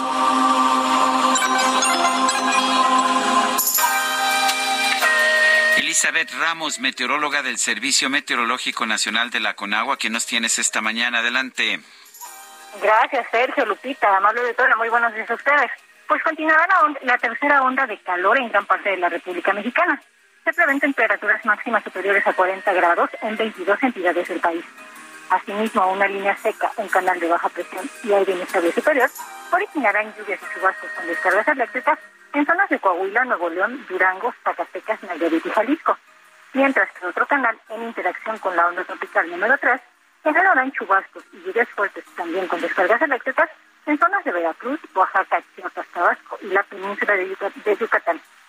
Finalmente, en la Ciudad de México se prevé cielo despejado. La temperatura máxima subirá entre 32 y 33 gra- 34 grados con ambiente muy caluroso y durante la tarde se prevén vientos fuertes con rachas de 40 a 60 kilómetros por hora y posibles turbaneras. Les recomendamos mantenerse bien hidratados y evitar la exposición a la intemperie entre las 11 y 17 horas. Esto para evitar golpes de calor. Este es el reporte, Sergio Lucita. Regresamos con ustedes. Elizabeth Ramos, gracias. Fuerte abrazo. Muy, muy buenos días. Gracias. Buenos días y este que no habrá clases el miércoles 14 de junio aquí en la Ciudad de México, ¿eh? Ah. Toma nota, tómalo en cuenta. ¿Y por qué no? Pues la SEP dio a conocer que porque los alumnos de educación básica tendrán un día de asueto a la mitad de la semana y que pues eh, eh, dice que los alumnos eh, van a gozar de este día extra. Eh, la Secretaría de Educación Pública anunció que el próximo miércoles 14 de junio no habrá clases en ninguna de las escuelas públicas de la Ciudad de México. Esa es la buena, pero a lo mejor no, no tan buena es que van a tener que ir el sábado 17 de junio a las 10 de la mañana. Claro que dicen que no es obligatorio el que quiera ir y el que no, no. Los estudiantes sí acuden a clases el martes 3, el jueves 15 y el viernes 16 de junio. Además deben presentarse el sábado 17 a las 10 horas en su escuela para la Jornada Nacional de Actividades Públicas en la que se va a realizar actividad informativa, recreativa y también culturales. La SEP aclara que la asistencia a esta jornada sabatina será voluntaria Pobres maestros, oye. Bueno, para los alumnos, dado que busca llevar estrategias contra las adicciones, eh, más eh, allá dicen de las aulas, las familias que lo deseen podrán sumarse y por lo pronto, pues el 14 de junio no es el único día que los chavos de educación básica tendrán libre de acuerdo con el calendario del ciclo escolar 2022-2023. El próximo 30 de junio habrá consejo técnico escolar y taller intensivo de formación continua para docentes, así que pues no asistirán, no habrá clases. Los maestros iban, pero los niños no. Bueno, y, y yo me pregunto también si qué tan fácil es tomar ah, clases allá en Coahuila, Nuevo León, Sinaloa y Tamaulipas con temperaturas superiores a los 45 grados, porque aire acondicionado no, no hay. No hay, ¿verdad? A duras penas hay algunas escuelas. Ah, me este, mandaron ayer un mensaje de, Sí. de una persona que dice, este, estoy buscando novia para relación sincera con aire acondicionado. Mandar foto del aire acondicionado. Ay, ay. Son las ocho con seis minutos y vámonos a otros temas. El exsecretario de Relaciones Exteriores, Marcelo Ebrard, confirmó que esta tarde se va a registrar formalmente como aspirante a la coordinación de defensa de la transformación. Noemí Gutiérrez, cuéntanos, adelante. Sergio Lupita, muy buenos días. Comentarles que Marcelo Ebrard Casaubon será la primera corcholata en registrarse para buscar la coordinación de defensa de la transformación de Morena. El trámite lo hará este mediodía en un hotel de Avenida Revolución de la Ciudad de México. Todo va a estar requete bien. Bueno, pues ya estamos listos. Es el registro. Como ustedes saben, se estableció desde el día domingo. En un video, Ebrard anunció que alista un recorrido por el país. Muy animados, muy alegres. Voy a ir a muchos lugares para escucharles, para trabajar juntos, para que construyamos el siguiente piso de la cuarta transformación. Vamos para arriba. Otro que deja su cargo es Adán Augusto López Hernández, secretario de Gobernación. Así lo señaló al salir de Palacio Nacional, luego de que el presidente López Obrador se reunió este martes por separado con consejeros del INE e integrantes del gabinete legal y ampliado. No renuncio, que yo voy, le he pedido al señor presidente que me releve del cargo de secretario de Gobernación. El día 16 será. Adán Augusto López dijo que no sabe quién lo sucederá en el cargo y rechazó que realizará actos anticipados de precampaña. También se refirió a la cargada de gobernadores a favor de Claudia Sheinbaum. Hasta pena me hubiera dado a sacar ese número. ¿Cuántos son? ¿Cuántos publicaron tú? Siete. Siete. ¿Y cuántos son los del movimiento? Bueno, ¿no? 30%. Y el otro 70, pa, dirían los de la Cheyenne. Sergio Lupita, hasta aquí mi reporte. Bueno, y el otro 70 APA. Bueno, en fin, está, se van a poner duros los golpes, me, me parece. Pues por lo pronto ahí ya está pues esta inquietud de Jacob Polensky, ¿no? De decir, oigan, ¿por qué nada más seis? Intégrenme a mí también. Bueno, el presidente Andrés Manuel López Obrador anunció que la diplomática Alicia Bárcena será la nueva titular de la Secretaría de Relaciones Exteriores en sustitución de Marcelo Ebrard, quien se separó ya del cargo para buscar pues la candidatura presidencial de Morena para el 2024. Vamos a platicar del tema con el doctor Jorge Castañeda, analista político, internacionalista, exsecretario de Relaciones Exteriores. Jorge, ¿cómo estás? Qué gusto saludarte. Buenos días. ¿Qué tal, Lupita? Buenos días, Sergio. Buenos días. Oye, pues ¿cómo ves esta designación del presidente López Obrador en Cancillería? Pues mira, era una de las cartas que tenía el presidente y creo que es una buena carta. Es una persona que si bien nunca ha sido funcionaria del servicio exterior, nunca realmente ha trabajado en la Cancillería, salvo estos últimos meses como embajadora de México en Chile, tiene mucha experiencia internacional, tanto en la ONU, en Nueva York, donde tuvo un cargo muy importante con el ex secretario general Kofi Annan, como en la CEPAL, la Comisión Económica para América Latina, eh, donde de la cual fue presidenta durante 13 años en Chile. Entonces creo que es una designación de alguien con experiencia, alguien con eh, un cierto prestigio en algunas partes eh, del mundo, sobre todo en América Latina, y creo que de las cartas que tenía López Obrador, pues es una es una buena carta para cerrar este sexenio. Conviene nada más recordar que no es la primera vez que el último año quien ocupó la Secretaría de Relaciones Exteriores durante los años anteriores es relevado. Esto sucedió con Emilio Rabasa, con el presidente Echeverría y sucedió también con eh, Fernando Solana, con el presidente Salinas, que ambos por distintas razones no estuvieron el último año y es lo que pasa esta vez también. Ahora, hay grupos conservadores en Estados Unidos que la han cuestionado severamente, impidieron que fuera, de hecho, apoyada en su pretensión de ser presidenta del BID. Esto por comentarios eh, muy positivos sobre Hugo Chávez y sobre Fidel Castro. ¿Qué, ¿Qué piensas de eso? ¿Qué tan fácil va a ser para ella pues eh, poder operar allá en los Estados Unidos ante este ante estas declaraciones que ha hecho? Bueno, en, en efecto, Alicia es alguien que, que, ha hecho esas declaraciones y no solo ha hecho esas declaraciones, sino que sobre todo durante su periodo, periodo al frente de la CEPAL, pues digamos tuvo una posición que podríamos llamar de, de izquierda en tanto a las el enfoque económico que le dio a la CEPAL, como también en cuanto a su relación con los gobiernos de la primera o Marea Rosa, si se le quiere llamar ahí así, o al Frente Bolivariano, o a lo que Hugo Chávez llamó el ALBA. Y esas posiciones, pues efectivamente están ahí y eh, congresistas y sen senadores norteamericanos, como seguramente gente en la academia en Estados Unidos, van a preguntarse eh, si eh, esas declaraciones en esos momentos reflejan las convicciones profundas, los sentimientos auténticos de Alicia Bárcena o pues fueron declaraciones de circunstancia que se tienen que hacer.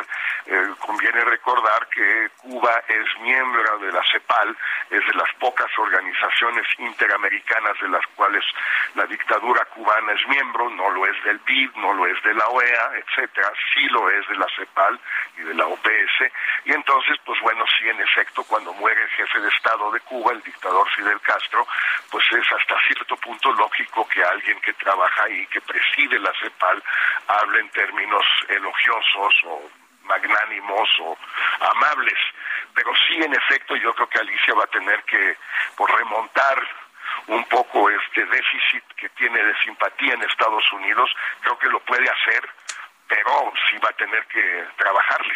Oye, pero eh, se ha dado el beneplácito y mucha gente en México y en otras partes del mundo han eh, visto con buenos ojos eh, su, su, nombramiento. De hecho, ya algunos funcionarios del gobierno de los Estados Unidos también han dado la bienvenida, ¿no? A este nombramiento.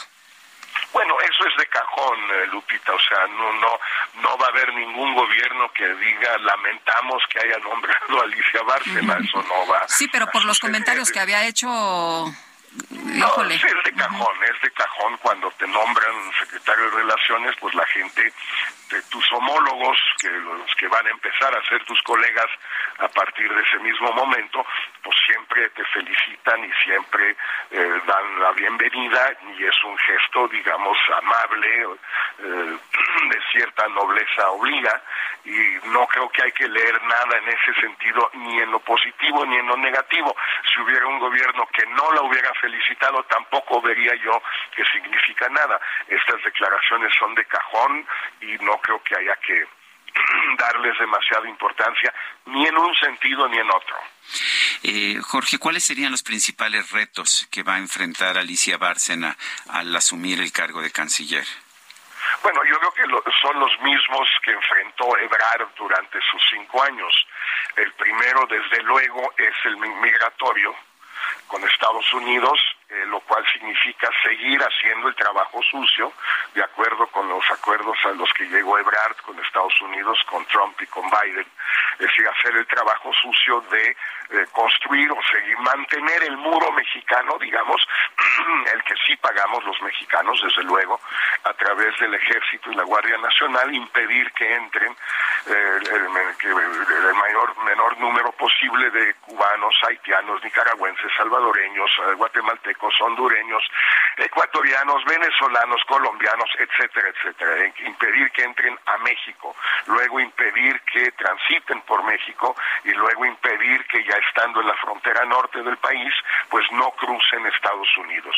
Seguir haciendo esto eh, sin tensiones en la medida de lo posible con Estados Unidos, sin que mueran demasiada gente del lado mexicano. No, seguramente seguirán muriendo muchos, esperemos que ya no tantos se incinerados como los 40 de Ciudad Juárez, pero... Jorge. A ver, parece... Ahí se nos cortó la comunicación. Vamos a tratar de restablecer el contacto. A ver, ahí, Jorge, ¿nos escuchas? Sí. Ah, sí, te ah, perdón. un momento. Te escucho bien. Yo sí, nos decías que, que no se repita eh, algo como lo que vimos ya de estas 40 personas calcinadas. Sí. Eh, Segundo reto, el más importante, quizás en este momento, Sergio, el del fentanilo y el crimen organizado en general, porque Estados Unidos sí hay una cierta histeria en parte justificada, en parte quizás exagerada, eh, inundando el país de fentanilo, que el número de muertos por sobredosis de fentanilo se acerca a los 100.000 al año eh, y que eso ya no puede seguir así y que Estados Unidos tiene que hacer algo y ese algo que nadie sabe muy bien en qué consiste, pues puede dar, tener, recibir definiciones de unos y de otros muy agresivas, dependiendo de quién y ese va a ser un reto muy importante para relaciones exteriores porque eh, eh, pues la realmente es quien lleva el tema. Eh, digamos Marcelo Ebrard fue un secretario de relaciones exteriores muy poderoso que llevó muchos temas que a veces le corresponden a relaciones, a veces no. Y yo creo que ahora le van a tocar a Alicia y pues sí son temas muy complicados. Desde luego los temas energéticos y de maíz transgénico con eh, el TEMEC, con Estados Unidos y Canadá, son otros dos. Y luego, pues todas las tonterías del presidente López Obrador, que no son grandes retos, pero ahí están. El pleito este de lavadero eh, con Perú, eh, los otros pleitos por el estilo que puedan surgir. Parlamento Europeo, España, ¿no? Pues, España, el rey, el perdón, el Parlamento Europeo, más lo que se acumule.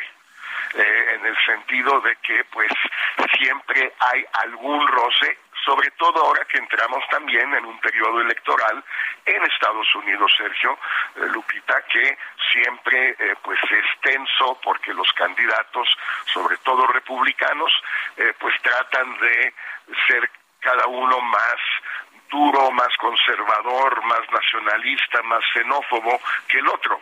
Y esto también va a tener que lidiar Alicia Bárcena con eso, entonces pues sí tiene, digamos, una mucha chamba por delante, digámoslo así. Muy bien. Pues Jorge, como siempre, un gusto poder escucharte, poder platicar contigo. Gracias, buenos días. Gracias, Lupita. Gracias, Sergio.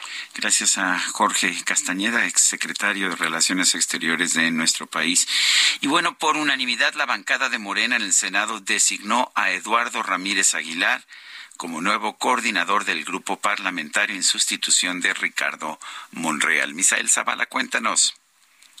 Muy buenos días, Sergio. Buenos días, Lupita. Efectivamente, Sergio, pues en menos de dos horas a mano alzada y también ante un notario, fue electo ayer por la bancada morenista del Senado a Eduardo Ramírez Aguilar como el sustituto de Ricardo Monreal en la coordinación de la bancada morenista y también como el presidente de la Junta de Coordinación Política. En una primera conferencia de prensa tras ser electo como líder de esta bancada, Eduardo Ramírez Aguilar llamó a sus correligionarios a la unidad pues viene un año más, más político que legislativo. En esta conferencia de prensa en la antigua casona de Jicotencatl y arropado por todo el grupo parlamentario de Morena, el legislador por Chiapas resaltó que el presidente Andrés Manuel López Obrador le está dando la transformación al país y vaticinó una batalla más política en el país también en el, en el legislativo en este último año. Por su parte, César Cravioto, quien fue electo para ocupar un asiento en la Junta de Coordinación Política del Senado, también subrayó que el acuerdo para los nuevos nombramientos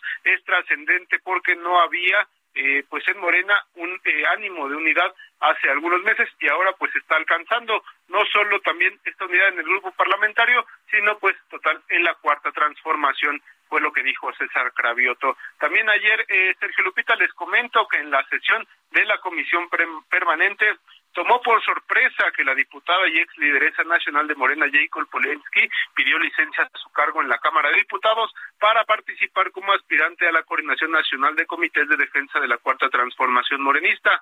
En la sesión ordinaria de esta comisión permanente fue avalada la licencia al cargo de diputado federal y la ahora legisladora con licencia recordó que ella fue secretaria general de Morena y presidenta nacional del mismo partido, por lo que afirmó que conoce bien al instituto político, sus estatutos y la ideología de la cuarta transformación. Incluso también resaltó pues su paso por eh, Morena y también su cercanía con el presidente Andrés Manuel López Obrador. Y en esta avalancha prácticamente de licencias en la comisión permanente, tanto en el Senado como en la Cámara de Diputados, pues también se sumaron ya ayer las licencias del senador Ricardo Monreal, el senador Manuel Velasco y también del diputado federal por el PT Gerardo Fernández Noroña, quienes también pues participarán en esta interna para definir prácticamente pues al, candidato presidencial de esta alianza Morena PT Verde Ecologista para eh, pues las elecciones presidenciales del 2024. Incluso ahí eh, pues se dio una imagen de Ricardo Monreal siendo despedido incluso con mariachis de este pleno del Senado de la República, donde pues estuvo por cuatro años y medio y ahora pues se enfocará ya en esta contienda interna. El próximo viernes los tres eh, aspirantes se registrarán en eh, pues el Comité Ejecutivo Nacional de Morena y pues seguirán todos los requisitos a partir del 19 de junio que comiencen estos recorridos por todo el país. Sergio Lupita, hasta aquí la información. Misael, muchas gracias. Gracias, buen día. 8 con 21. El Químico Guerra con Sergio Sarmiento y Lupita Juárez. Químico Guerra, ¿de qué nos platicas esta mañana? Muy buenos días. Buenos días, Sergio Lupita. Fíjense que para el 2033, o sea, dentro de 10 años, se establecerá la primera colonia humana extraterrestre en donde, bueno, pues en la Luna, evidentemente, ¿no? La solución para dotar de oxígeno a los lunesinos podría recaer en pequeños bloques que se encargarán de transformar la luz del Sol en oxígeno y en energía eléctrica. Fíjense que científicos de la Universidad de Warwick, en el Reino Unido, acaban de publicar, esto es una publicación del día de ayer, Sergio Lupita, en Nature, esta gran revista, el diseño de estos bloques que transforman la luz eh, solar en oxígeno y energía eléctrica. dispositivos fotoelectroquímicos que emulen el proceso de la, foto, de la fotosíntesis, dispositivos de fotosíntesis artificial, pues. Actualmente el oxígeno que se produce en hábitats espaciales como la Estación Espacial Internacional se genera a través de un electrolizador de agua impulsado por energía fotovoltaica, pero pues hay que estar llevando el agua a la Estación Espacial Internacional y ahí este eh, electrolizador separa el hidrógeno del oxígeno y es el oxígeno que tienen eh, los astronautas. Pero este proceso consume, fíjense, una tercera parte del consumo total de energía en la Estación Espacial Internacional. Esto desde luego no es sustentable a largo plazo, pero los avances en nuestro conocimiento sobre la fotosíntesis ha permitido a los científicos en Warwick construir estos bloques que lo que van a hacer es separar dióxido de carbono en oxígeno y carbono como lo hacen las plantas a través de la fotosíntesis. ¿Por qué? Fíjense, el agua es H2O, tiene un oxígeno el dióxido de carbono es CO2, tiene dos oxígenos, o sea, tiene por unidad molecular el doble de oxígeno, por lo tanto es mucho más eh, eficiente. Entonces, separando este dióxido de carbono a través de un electrolizador eh, con energía fotosintética, emulando la fotosíntesis, se podrá dotar de oxígeno ya por plazos muy, muy prolongados, a los que seguramente serán los primeros lunesinos. Sergio Lupita, y esto en 10 años. Pues muy rápido, ¿no? Bastante rápido, nos vamos a sorprender definitivamente. Muchas gracias, Químico, muy buenos días. Buenos días. Son las ocho con veinticuatro, nuestro número de WhatsApp cincuenta y cinco veinte diez noventa y seis cuarenta y siete. En Twitter, arroba Sergio y Lupita. Le recomiendo también arroba Heraldo de México. Vamos a una pausa y regresamos.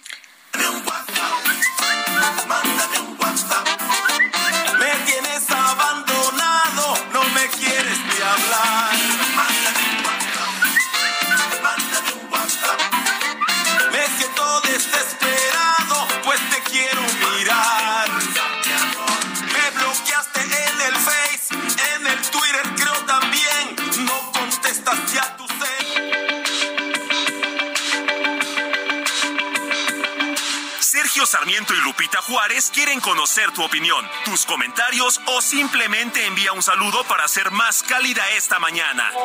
Envía tus mensajes al WhatsApp 55 20 10 96 47.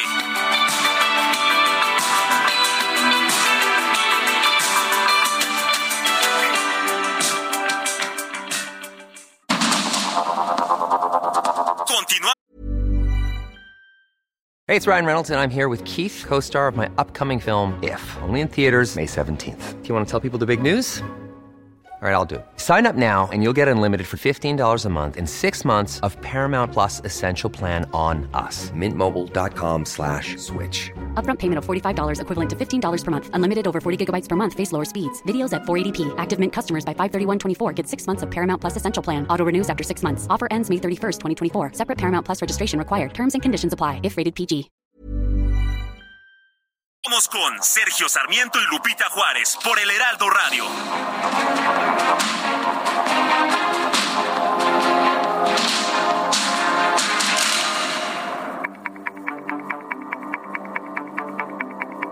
Jaque Mate con Sergio Sarmiento.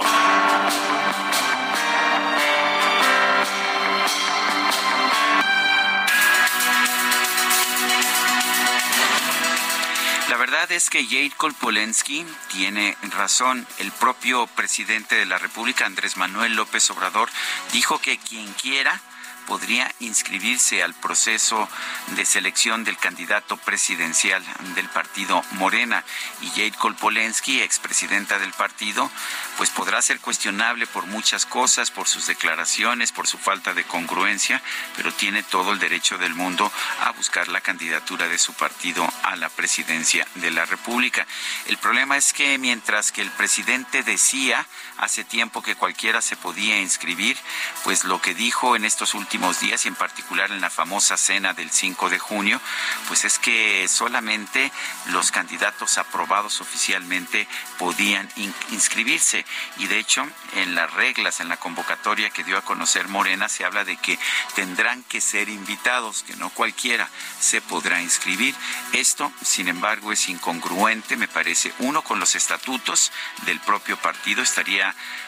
estaría el partido en violación de sus propios estatutos, pero por otra parte sería incongruente con los principios que debería tener un movimiento que se dice progresista. No creo que Jair Korpolensky tenga ninguna posibilidad de ganar la candidatura eh, de Morena. Eh, si esto se va a decidir por una encuesta ante la población en general, pues ciertamente Jair Korpolensky ni siquiera pinta en esas encuestas. Pero el hecho está en que tiene derecho a inscribirse, aunque sea para obtener una derrota segura. Si se le niega esta inscripción, es muy posible que Jair Korpolensky, si quisiera, fuera ante el Tribunal Electoral y ante el INE y estos pues obligaran al partido Morena a aplicar sus propios estatutos. Yo soy Sergio Sarmiento y lo invito a reflexionar.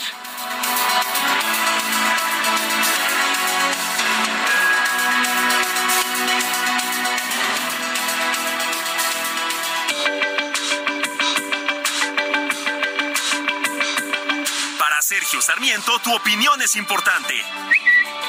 Escríbele a Twitter en arroba Sergio Sarmiento.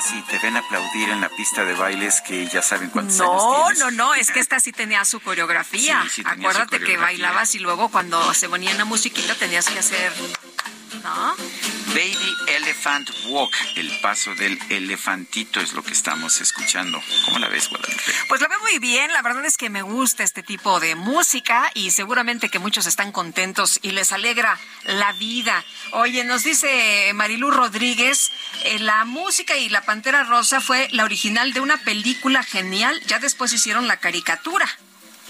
Es cierto, después hicieron la caricatura y la película era del sesenta y tantos, ¿no? Sí, este, sí, incluso esta Baby Elephant Walk es de El paso del elefantito es de 1961 y la película de Pink Panther Creo que fue en el 63. Fue en sesenta y tantos, sí, 63, ya, ya lo checaste.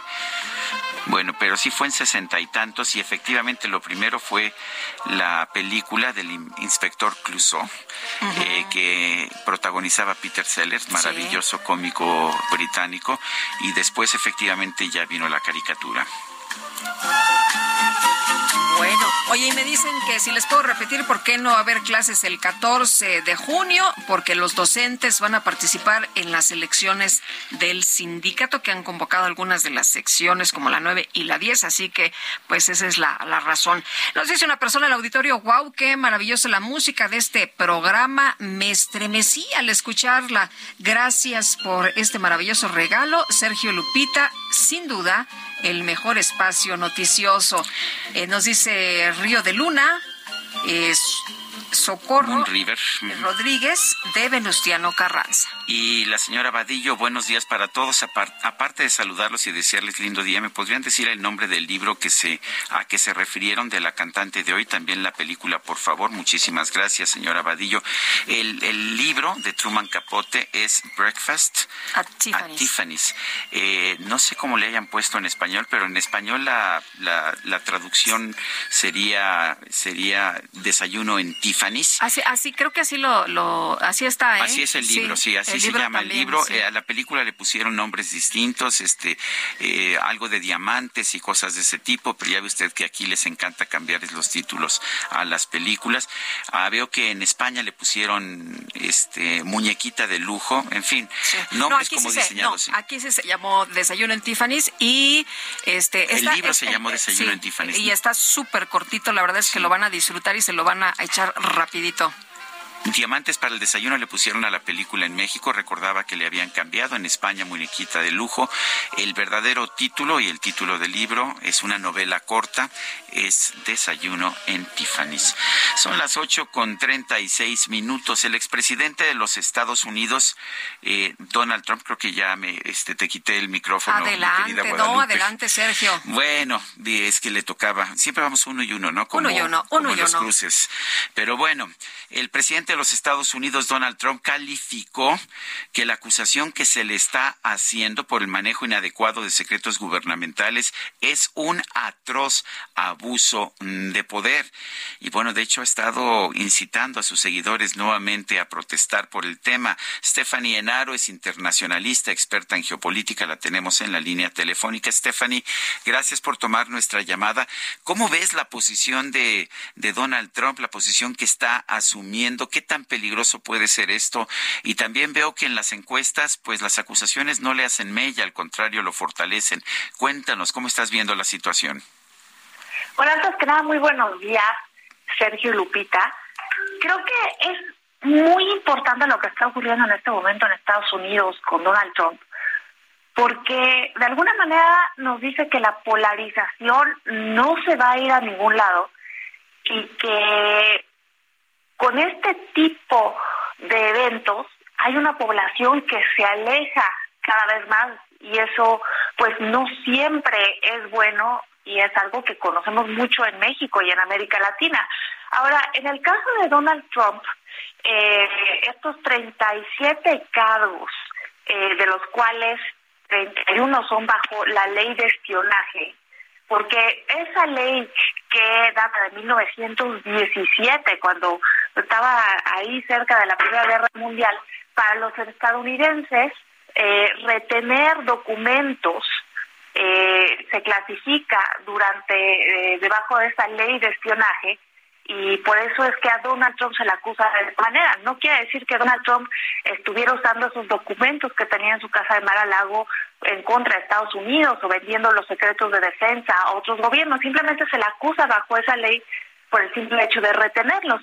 Y esto es peligroso porque bajo esta misma ley han sido acusados personajes como Edward Snowden, por ejemplo, o Julian Assange, y este es un obstáculo para eh, los que quieren ver a Donald Trump bajo las rejas, porque pues claramente no estamos hablando de lo mismo.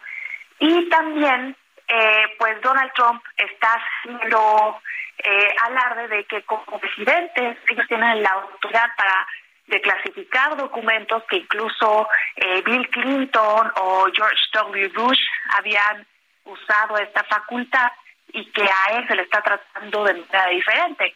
Ahora, afuera de los tribunales, su abogada dijo que lo que estaba ocurriendo era propio de los regímenes comunistas como Cuba y Venezuela, en donde al opositor se le encarcela. Y esto es eh, peligroso porque vimos que el sistema electoral quedó debilitado después de la elección de 2016. Hay quienes creen que hubo fraude, hay quienes creen que no lo hubo, y ahora hay quienes creen que el sistema de, la, de justicia en Estados Unidos sigue siendo ciego o que ahora ya están en un sistema parcial y eso es seriamente peligroso. Lo que estamos viendo, Stephanie, es que pues se victimiza, ¿no? Le sale muy bien a Donald Trump y le genera pues eh, muchas eh, cosas buenas y le reditúa. Él sigue como si nada. Después de esto, eh, pues se fue a festejar, se fue a almorzar muy contento y por la tarde ya recaudó dinero para su campaña. En fin, le, le sale bien esto de revictimizarse.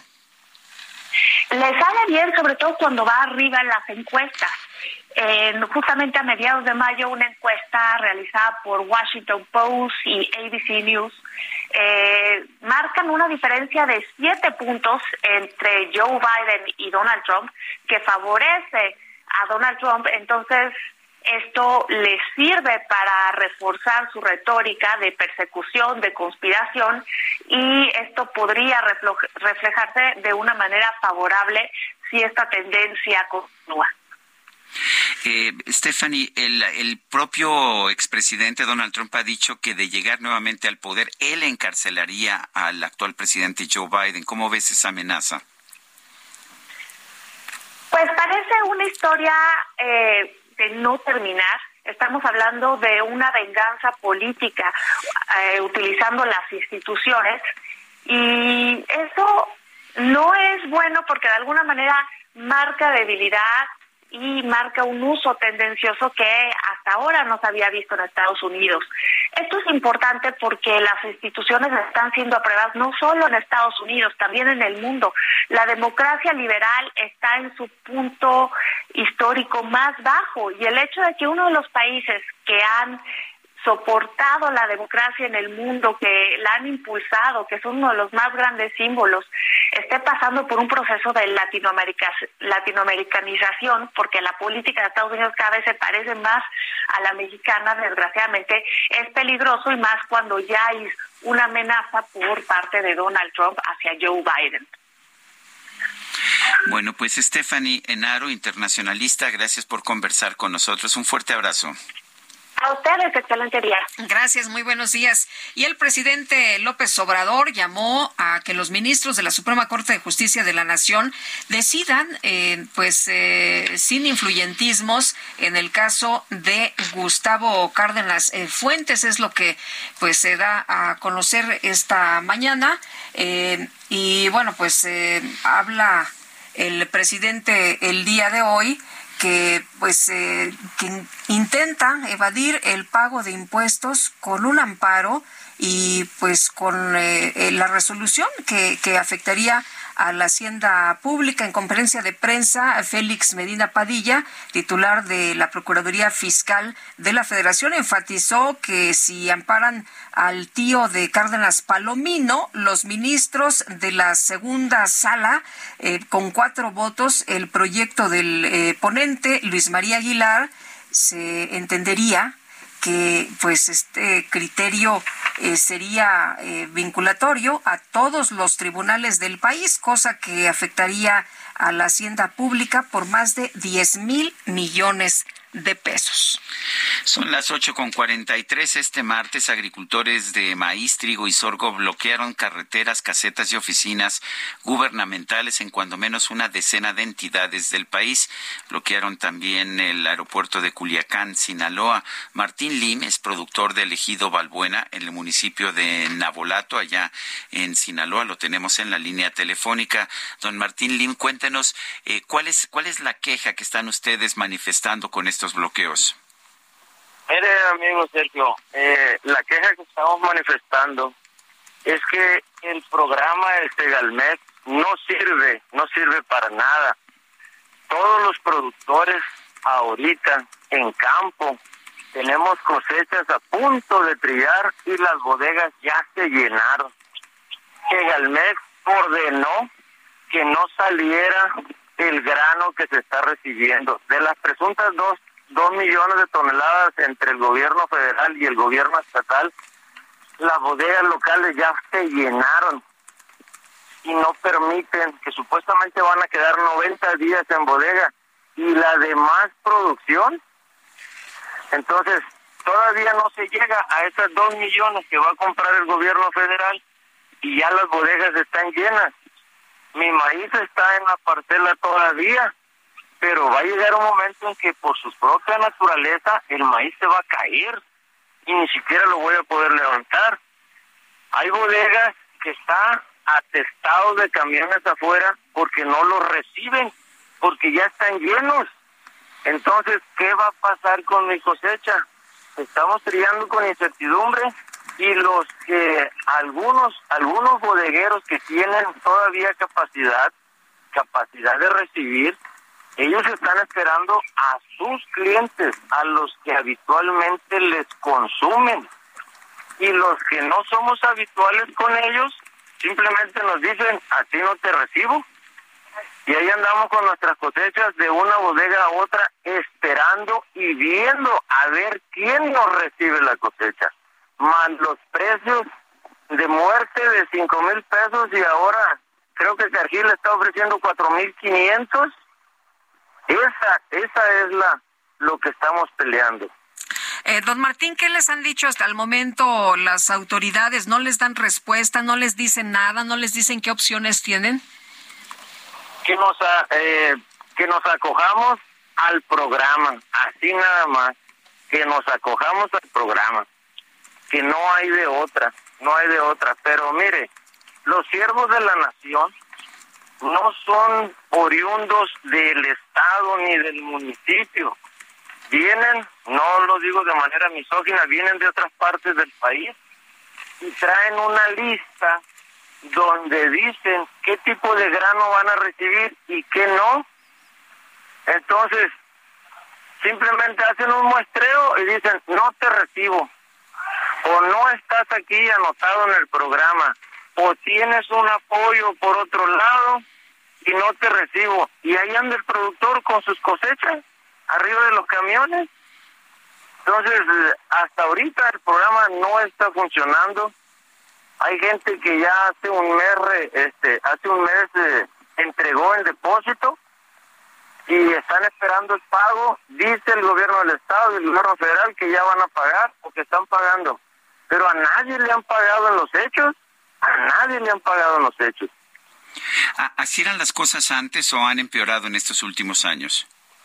han empeorado este último año, este último, este ciclo que está que estamos cosechando. El ciclo anterior nos pagaron a 7.200 la cosecha y todavía iban al campo y nos decían que lo pago lo que pese el camión, sin descuentos de humedad, sin grano quebrado, sin nada.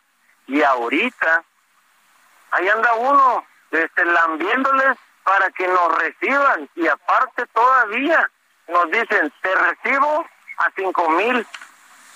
¿Cómo a cinco mil toneladas? Si el año pasado me recibiste a siete mil doscientos y hasta me fuiste a buscar a mi casa, a mi campo, a mi parcela, y ahora yo tengo que andar con los camiones y ellos se dan el lujo de decir, si no tiene una determinada humedad tu maíz, no te lo recibo o te lo pago a cuatro mil ochocientos. Se están poniendo los moños en lugar, en salió al revés de lo que hizo el gobierno federal y el gobierno estatal. Que al ellos a recibir esas dos millones de toneladas, los industriales iban a, aumentar los precios. Y resulta que los están bajando, señor Sarmiento, los están bajando. ¿Y, ¿Y por qué cree usted que haya eh, pues, ocurrido este este cambio? Si si los estaban tratando bien, si los estaban eh, le estaban comprando bien la cosecha, ¿qué, qué pudo haber cambiado? Ahí lo que quiero creer es que eh, se quieran aprovechar de nosotros los productores. Se quieren aprovechar porque nuestra cosecha se tiene que trillar. No es de que voy a ver si trillo, se tiene que trillar. No puede quedar en el campo porque en el campo se cae y ni siquiera después va uno a recuperar los cinco pesos o cuatro cincuenta que están ellos ofreciendo. La mazorca que se cae en el campo es suficiente que, se perdió. Más aparte, con los calores que se han estado intensificando en el estado, ha habido cosechas que ya se están quemando. Se están quemando, ardiendo, porque como hay vidrios, hay botellas, hay cualquier cosa que se, que se prenda, es un material seco y con cualquier pequeña chispa arde, arde y se quema la cosecha. Y ahora hasta cosechas tenemos ya perdidas por causa de las quemazones. Eh, don Martín Lim, productor del ejido Balbuena del municipio de Nabolato, gracias por conversar con nosotros y tomamos nota de esta dramática situación que están viviendo los agricultores. Gracias, amigo Sergio. Lo, lo, lo, respeto y lo admiro. Se lo agradezco, don Martín, y ahí está, pues su voz de alerta, su voz de protesta, ha quedado registrada en todo el país. Gracias, amigo Sergio. A la orden, 100% culichi. Muy bien, gracias. Bueno, y vámonos a un recorrido por el país. Empezamos, si les parece bien, con Leticia Ríos desde el Estado de México. Adelante.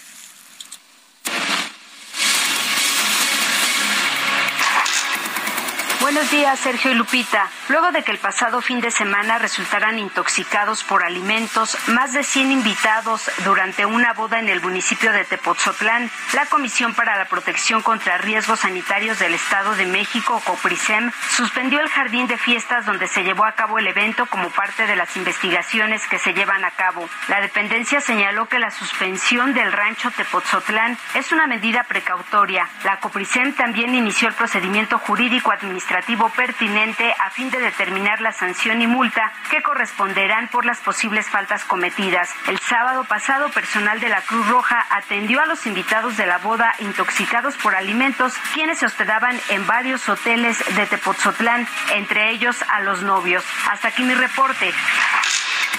Agricultores de Sinaloa bloquearon los accesos al Aeropuerto Internacional de Culiacán, provocando el cierre de operaciones, por lo que no es posible realizar ni arribos ni salidas. Fue cerca de las 3.30 de la tarde del martes cuando el aeropuerto anunció la suspensión de actividades a raíz del bloqueo de los maiceros, quienes en primera instancia se manifestaron en el Palacio de Gobierno de Culiacán y posteriormente, con todo y que las temperaturas superaban los 40 grados, se movilizaron con todo y tractores por las calles de Culiacán hasta llegar al Aeropuerto Internacional la administración del aeropuerto informó a sus usuarios que con la finalidad de mantener la seguridad de los pasajeros en las instalaciones, el comité local del aeropuerto determinaba el cierre. La exigencia de los productores son esquemas justos de comercialización y pese a las gestiones del gobernador Rubén Rochamoya, sienten que no han sido tomados en cuenta. En este momento se mantiene el despliegue de elementos de la Guardia Nacional, sin embargo, los productores aseguran que su plantón es indefinido, por lo cual el aeropuerto aeropuerto no está brindando las operaciones cotidianas. Es el reporte desde Sinaloa. Bueno, pues muchas gracias por este recorrido en diferentes entidades de la República Mexicana. Y bueno, vamos a vamos eh, con otros temas cuando son las 8 de la mañana con 53 minutos. Eh, es un tema importante. Grupo de familias desplazadas de Ciudad Cooperativa de Cruz Azul exigieron a los gobiernos federal y estatal, al de Hidalgo, intervenir para frenar la ola de violencia desencadenada por una célula delictiva que opera en la zona bajo las órdenes de Federico Sarabia Pozo, cercano al depuesto presidente de la cooperativa, Guillermo Billy Álvarez. En conferencia de prensa, los afectados informaron que hasta el momento han sido baleadas, vandalizadas y desalojadas un total de 32 casas, las cuales les fueron asignadas en comodato como parte de sus prestaciones laborales, además de que han sufrido agresiones, robos, daños en sus vehículos y amenazas de muerte para ellos y sus familiares a través de redes sociales. Los afectados señalaron que su demanda es ajena a la pugna por el control de la planta Hidalgo de la cooperativa La Cruz Azul, que hoy mantiene en su poder el grupo de Sarabia Pozo a través de un grupo de incondicionales. Ya no es un asunto entre particulares, manifestaron. Son las ocho de la mañana con 54 minutos. Nuestro número de WhatsApp, mándenos un WhatsApp 55 20 10 96 47. Regresamos. Thank you.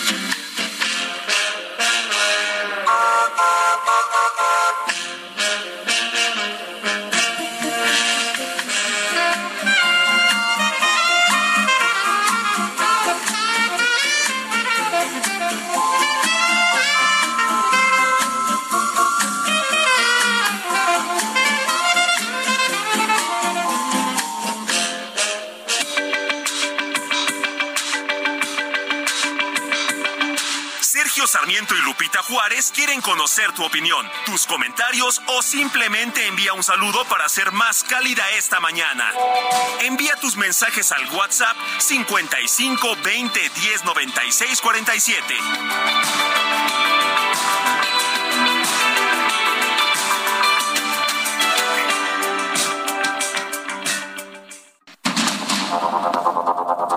Continuamos con Sergio Sarmiento y Lupita Juárez por el Heraldo Radio.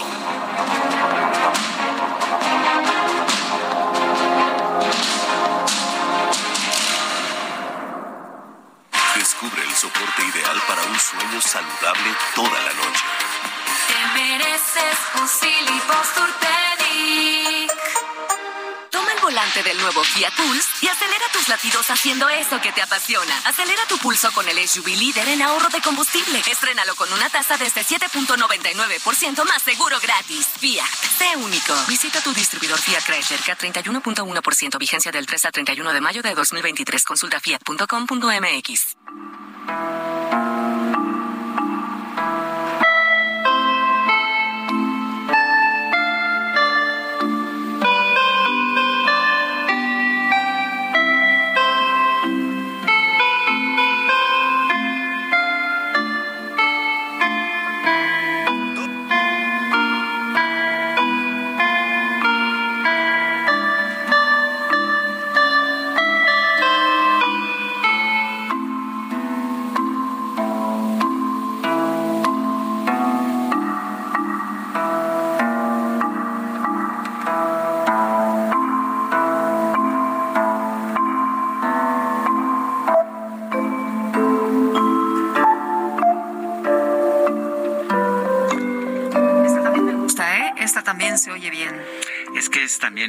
bonita, muy distinta del tema de la Pantera Rosa, es el tema del inspector Clouseau, precisamente este personaje eh, de la Pantera Rosa, que pues era el inspector eh, francés que siempre se metía en líos, que siempre cometía errores y que interpretaba el maravilloso actor británico Peter Sellers.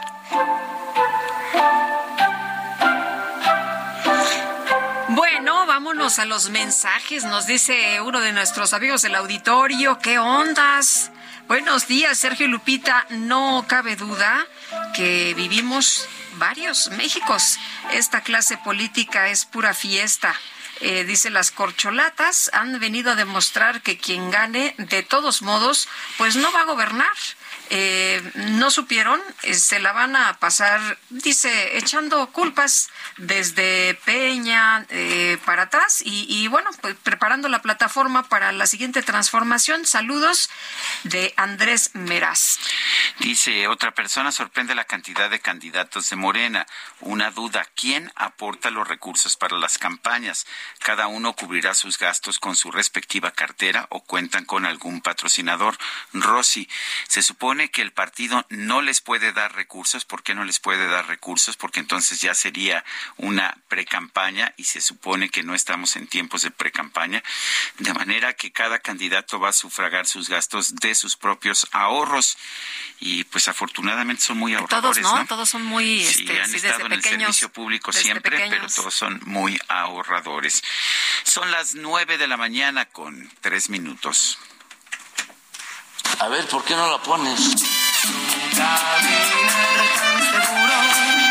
La micro deportiva. Relajados, relajados, relajados. Me enamoré de la ¡Uh, la, la chulada! Pues uh, ya está con nosotros Julio Romero Lupita. Ya estacionó la micro, ya está aquí este en Safe. ¿Cómo estás, Julio Romero? Muy buenos días. Muy bien, muy bien, Guadalupe, Sergio, amigos del auditorio, qué placer saludarles. Nosotros sí relajados, relajados, ¿eh? no, es de, no, es de, broma. Pero bueno, efectivamente, estacionando la micro, eh, recién lavada, recién lavada la micro. Sí hay que darle una, un aplauso al cacharpo que se rifó con la lavada, eso sí, con cubeta, porque la última vez lo hizo con manguera y lo regañamos. A cubeta, a cubeta limpia se lo aventó. Bueno, vamos echando la lámina informativa esta mañana como parte de la reestructuración en la Federación Mexicana de Fútbol. El arbitraje no quedó de lado. Armando Archundia, titular de la comisión, destacó varios puntos. El primero es que habrá mayor independencia para trabajar con miras a mejorar los errores del pasado. Agregó que ahora se tendrá una central para el VAR en las instalaciones de la Femex Food en Toluca, lo que estará facilitando el trabajo y reducirá el tiempo de revisión de jugadas y ya no en unidades móviles, eh, unidades móviles en los estadios. Además, se podrán hacer públicas las conversaciones que se tengan siempre y cuando exista una autorización oficial. Escuchamos a Armando Archundia, titular de la Comisión de Arbitraje en la Femex este, la autorización de FIFA y no tenemos ningún problema en, darlo a conocer porque no se habla más cuestiones este, reglamentarias y apoyos en una solicitud viable en cuanto lo autorice la FIFA. Si nosotros nos autoriza, indudablemente que... ¿Ya se metió la solicitud este, ya le corresponde a la Federación Mexicana de Fútbol lo que tiene que hacer. Conocer lo que, lo que platican los árbitros sería, sería interesante, bueno, siempre y cuando lo autorice la FIFA situación creemos no, no va a llegar. Bueno, y en sus redes sociales, las Águilas del América anunciaron la contratación del joven Kevin Álvarez, que deja los Tuzos del Pachuca. El lateral de 24 años de edad estuvo en 134 juegos con los hidalguenses, números de 5 goles, 12 asistencias, y se habla de una transacción de cerca de los 11 millones de dólares por los próximos cuatro años. Mientras que en la dirección técnica, pues siguen, siguen sin entrenador. Ahora suenan los nombres del argentino Eduardo Coudet y del estadounidense Greg Berhalter. Coudet dirigió al Atlético Mineiro allá en Brasil, mientras que Berhalter estuvo al frente de su selección en la pasada Copa del Mundo allá en Qatar. Se espera que en breve se haga el anuncio oficial. De hecho, el América ya tiene actividad de pretemporada, juegos amistosos allá en los Estados Unidos el fin de semana. Van por ahí de 23 o 24 días que el América anda sin técnico. Le ha costado trabajo. Bueno, intentando terminar con los rumores, el astro francés Kylian Mbappé confirmó que jugará la próxima temporada con el Paris Saint Germain. Luego, eh, pero desconoce, desconoce su futuro para el 2024. Luego, no sabe qué hará. En un comunicado lamentó el que se haya filtrado el correo que le escribió a la dirigencia del club para hacerle saber que no renovará su contrato eh, el año complementario que le falta y agregó que no saldría este verano. Así es que va a jugar completo la campaña Kylian Mbappé. Después no se sabe, aunque la directiva del París pues querrá sacarle algo de dinero. La decisión le abre la puerta de nueva cuenta al Real Madrid, que lo ha buscado en un par de ocasiones anteriores y ahora con la salida de su delantero Karim Benzema se abre de una, una vez más la posibilidad de que llegue al fútbol español. Vamos a ver cuál será el futuro de Kylian Mbappé, que de momento anuncia, anuncia que pues se queda a jugar la próxima temporada con el PSG. Y mientras esto sucede con Mbappé, el astro argentino Lionel Messi fue claro al asegurar que el de Qatar ha sido su última Copa del Mundo. Previo a un duelo amistoso que sostendrá la albiceleste este jueves en China, el nuevo jugador del Inter de Miami se mantuvo firme con la decisión que tomó hace algunos meses. No, bueno, en realidad lo dije, lo dije algunas veces, yo creo que que no, que este fue mi, mi último mundial y, bueno, ahora eh, iré viendo cómo se dan las cosas, pero, pero en principio no, no creo que llegue el próximo mundial. Sí, ya se ve complicado que Lionel Messi llegue al 2026. Eh, ya asegura que fue su último mundial. En otras cosas, Janet Gómez se convirtió en campeona del mundo en levantamiento de pesas al entregarle a nuestro país tres medallas, dos de oro y una de plata dentro del Gran Prix de alterofilia que se disputó en La Habana, Cuba. Janet se perfila a estar en los Juegos Olímpicos del 2024, ya que con este resultado ahora ocupa el sexto, el sexto lugar en el ranking mundial y muy, muy, muy cerca de la justa veraniega. Felicidades a Janet Gómez con dos medallas. Y se dieron a conocer los rosters para lo que será el Juego de Estrellas que marca la mitad de la temporada en el béisbol de la Liga Mexicana y que se llevará a cabo el próximo domingo en el remodelado Estadio Centenario 27 de febrero allá en Villahermosa. En esta edición 89 destacan por la zona norte jugadores de la talla de Henry Urrutia de Saltillo, el jardinero Félix Pérez de los Toros de Tijuana, que por cierto ayer fue transferido, y Rodolfo Amador de los Acereros de Monclova. Por la zona sur estarán Emanuel Ávila, que ahora está en los Guerreros de Oaxaca, el Jesse Castillo de los locales Olmecas de Tabasco y su compañero y ex grandes ligas, el pitcher Fernando Salas. Serán un total de 30 jugadores por zona. Roberto Kelly de los Sultanes de Monterrey ha sido elegido como manager de la zona norte y Roberto Vizcarra de los campeones Dones Yucatán estará dirigiendo la zona sur el próximo fin de semana, el Juego de las Estrellas. Y con videos que hicieron Sylvester Stallone, el ex campeón Evander Holyfield y Floyd Mayweather, entre otros, arrancó la promoción para lo que será el domingo, el round 2 de la clase de box más grande del mundo en el Zócalo Capitalino a partir de las 8 de la mañana. El año pasado se reunieron cerca de 15 mil personas y para este año se esperan mucho más. Como era de esperarse, este evento cuenta con el apoyo de Mauricio Sulaimán, presidente del Consejo Mundial de Boxeo. Nuestra compañera Erika Montoya platicó con Mauricio Sulaimán. Va a ser un algo, algo muy bonito que ya llegó a toda la plataforma del Consejo Mundial de Boxeo, a los amigos del Consejo, a tantas personas y se suman, porque hacer esto es apostarle al deporte, apostarle a la paz, a la integración familiar, al combate de adicciones. Entonces estamos más que entusiasmados y comprometidos de sumarnos para que sea un gran éxito. Pues el próximo sábado se espera la clase de box más grande del mundo. Repito, el año pasado hubo 15 mil. Este año se esperan muchísimo más, gracias a nuestra compañera Erika Montoya, que cubrió este martes de café. Y ya para finalizar, los Golden Knights de Las Vegas lograron su primer título en la NHL, el hockey sobre hielo de los Estados Unidos. Con apenas seis años en la liga, se llevaron la Copa Stanley al ganar 9 por 3 golearon a las Panteras de Florida en lo que ha sido el quinto juego de la final, que fue a ganar cuatro posibles siete duelos. Así es que, qué situación tan curiosa. Ganaron los Nuggets de Denver al equipo de Miami, de Miami, Florida, y al día siguiente los Golden Knights de Las Vegas le ganan a este equipo de Florida. Salitrosos en Florida, no lo sabemos, pero perdieron dos finales. Y por cierto, tanto Nuggets como los Golden Knights obtienen su primer título en sus respectivas, en sus respectivas ligas. Sí, es curioso. Y el final del juego de hockey, me parece, digo, mi problema con el hockey es que no alcanzo a ver el puck. sí, es muy rápido. sí, pero este, creo que fue, digo, lo que vi fue un buen juego.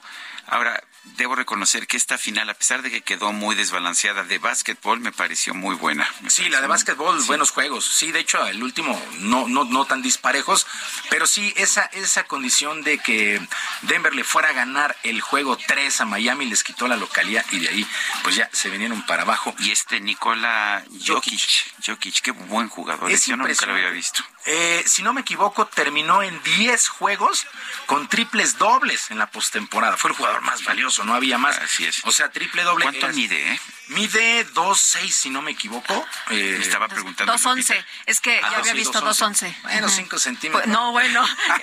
A, a, mí regálame 2 centímetros más. Sí, no, sí. Bueno. 2-11, sí, este, el jugador más valioso es el jugador, sin lugar a dudas, y tener un triple doble es que tuvo doble dígito, o sea, arriba de 10 puntos en puntos, en asistencias y en rebotes. No, es una cosa impresionante, Nikola sí. Jokic. No había forma de no darle el MVP en esta, en esta, en esta final. La verdad es que no había forma. Y bueno, ahí ya las celebraciones ya en la noche en Denver sí ya se pusieron más, más rudas, ¿no? Con 10 lesionados ahí, bala, etcétera. Y se espera un desfile multitudinario como siempre, en fin. Y ahora pues los Golden Knights, ¿no? Otro equipo que gana su primer título en seis años en la NHL. Muy bien. Días, días seguidos para celebrar allá en los Estados Unidos. Sergio Lupita, amigos del auditorio, la información deportiva, las vías de comunicación en Twitter estoy en arroba jromerohb, en arroba jromerohb, y ahí si quieren echarle un ojillo al canal de YouTube Barrio Deportivo, estamos de lunes a viernes a las 7 de la ¿Y qué dices que no salgamos, que está haciendo mucho calor? Eh, si no tienen a qué salir, bueno, ustedes sí, nosotros sí, ahorita tenemos que salir de esta cabina, pero evítense, estamos... Oye, 21 grados es lo que registra el termómetro sí, a esta hora acá en Benito Juárez, ¿eh? en la Ciudad de México. Sí, la verdad es que está, está, está rudo, está, está bravo, rudo. hidrátense. Muy bien, mi querido Julio. Buenos días. Bueno. Son las 9 con 14 minutos. Eduardo Ramírez va a ser el nuevo coordinador de Morena en la Cámara de Senadores, luego de la licencia que solicitó Ricardo Monreal. Higinio Martínez es senador por Morena, lo tenemos en la línea telefónica. Higinio, gracias por tomar nuestra llamada. ¿Qué vieron, qué vieron ustedes, los senadores de Morena, en Eduardo Ramírez, que lo eligieron por unanimidad? Este, eh, buen día, un gusto como siempre, Sergio. Este, Mira, yo creo que más bien quien lo vio fue el senador Monreal. Sí, eh, al retirarse él para buscar concretar su aspiración, la cercanía que él tiene con el senador Ramírez, pues hizo que lo propusiera Y la verdad, eh, así como hemos trabajado los cinco años en el Senado, pues este se busca, se optimiza, se prioriza que sea la pues la, la propuesta única, el consenso, la que salga adelante, a pesar de que había otras propuestas, pero pues digamos que es un, un gesto de hacia el senador Morrea por su trabajo que pero tú, no, entonces no estás, no estás muy contento con esta designación, Higinio. ¿Hubieras eh, querido tú estar en esa posición? No, yo lo personal no. Yo creo que es un procedimiento que, que debe darse con tiempo, pues con tiempo. Es decir, ayer, ahorita renuncio y elijan al otro cuando eso se hace con una convocatoria previa. Pero al final, pues es lo que lo que existe hoy en un, Senado que la verdad, como lo decía el propio Monreal hace tiempo, hace unos 10 semanas, pues ya no le hacen caso. Es muy difícil ahorita la vida en el Senado. Yo espero que esto venga a ayudar, por supuesto, ¿no? Porque además pues, la atención hoy ya está en otro lado, no está en el Senado, está, pues no sé, ahora les llaman corcholatas, ¿no? Pero ahora, Eduardo Ramírez está buscando la candidatura de Morena en el estado de Chiapas. ¿No significa esto, pues, que no va a permanecer mucho tiempo en ese cargo? Pues es que si el presidente de la República le está pidiendo a sus funcionarios que quien se quiere y se vaya desde ahorita, y que ya no, y quien se quiere quedar se quede hasta el último día, pensamos algunos senadores que igual que quien se queda ahorita frente al Senado ya no tenga ninguna idea, dice diciembre, noviembre, en enero, y volver a abrir otra vez una expectativa. Pero bueno, a, la influencia del senador Montreal eh, todavía es fuerte en el, en el Senado. Higinio, ¿tú te vas a quedar en el Senado o vas a buscar algo más? Pues mira, yo me dediqué a ayudar a la maestra Delfina. Sí. estamos metidos, bueno, la ayudamos, ganamos, ahora estamos trabajando con ella mientras nos siga. Y bueno, pues habrá que esperar eh, en estos dos meses si ella nos considera digo, eh, estamos ayudando, pero pues tampoco quiero adelantar. ¿Te, ¿Te algún cargo en el gobierno del Estado de México? Ella nos invita, eh, seguramente sí, es mi estado, es aquí nací, aquí vivo y y es el proyecto mismo de la maestra Alcina, el de que somos de Texcoco, somos, yo mismo la invité a la, a la actividad política eh, de la escuela, la, la invité a la actividad política, si ella me invita, por supuesto que la tengo que ayudar para cristalizar y concretar las propuestas que hicimos porque son muy complicadas eh, la situación, está muy complicada la situación en el Estado de México pero estoy seguro que con un buen equipo, como lo hemos hecho siempre, se puede llevar a cabo en el Estado de México, pero eso ya dependerá de ella. Oye, ¿el grupo Texcoco no está tan fuerte en el Senado como el de Ricardo Monreal? Pues mira, si ahora el grupo Texcoco hoy ganó el Estado de México es, es, es, muy fuerte porque ganó el Estado más poblado del país. En el Senado se cuecen de otra manera las aguas ahí.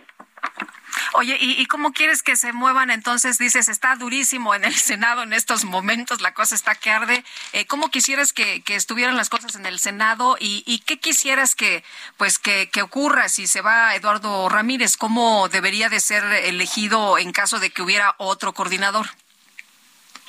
No, pues esas son cosas que en verdad deben tomarse de otra manera. Eh, el Senado de la República junto con la Cámara de Diputados o en el Congreso de la Unión debe haber toda la responsabilidad. Sí, ahora tanto en la Cámara de Diputados aspiran para irse a Puebla, en el, Senado de la República aspiran también en la mesa directiva para irse a Puebla, que son legítimas y que bueno, y ojalá lo logren todos, y Eduardo Ramírez ojalá logre ser, si le va bien, porque además me es una persona que respeto y estimo mucho, ojalá y sea candidato a gobernador. Pero pues entonces el Senado y la Cámara de Diputados lo están dejando como de segunda cuando es el otro poder es el poder eh, es uno de los tres poderes que debe requiere otra atención. Pero mira mi atención está en el Estado de México por eso no pude hacer mucho ni podemos hacer mucho en el Senado ahorita porque además el estado pues más más poblado del país 18 millones y queremos dar resultados en el Estado de México no bueno. Bueno, pues Higinio Martínez, senador por Morena, gracias por estar con nosotros. A ustedes, a ustedes, muy buen día. Gracias, hasta luego, buenos días. Bueno, son las nueve de la mañana con veinte minutos. Y vamos a un resumen de la información más importante. El presidente López Obrador pidió a la Suprema Corte de Justicia resolver sin influyentismo el juicio de amparo promovido por Gustavo Cárdenas Fuentes, tío de Luis Cárdenas Palomino, con el que busca evitar el pago de impuestos a la hacienda pública. Aprovecho para hacer un llamado a los ministros de la Corte porque hoy van a resolver sobre un tema fiscal que si no lo revisan a fondo y resuelven por influyentismo, por consigna, van a dañar la hacienda. Entonces, eh, por eso le pedí al maestro Arturo Medina, que es el procurador fiscal de la federación, que explique de qué se trata.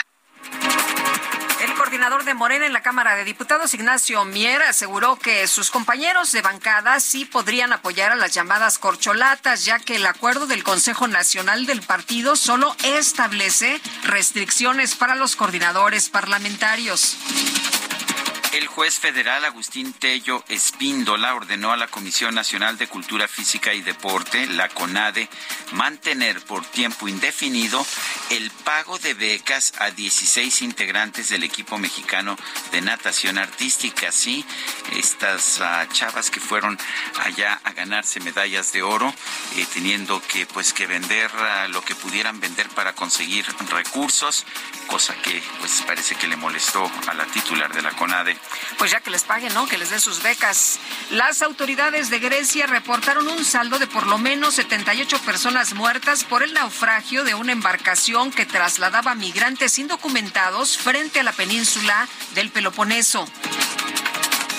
La editorial Penguin Random House informó que este martes falleció el escritor estadounidense Cormac McCarthy a los 69 años. Ganó el premio Pulitzer de ficción 2006 por su libro La carretera y recibió el Premio Nacional del Libro en 1992 por su novela Todos los hermosos caballos, muy conocido allá en los Estados Unidos, aunque pues ha tenido menos influencia fuera de ese país.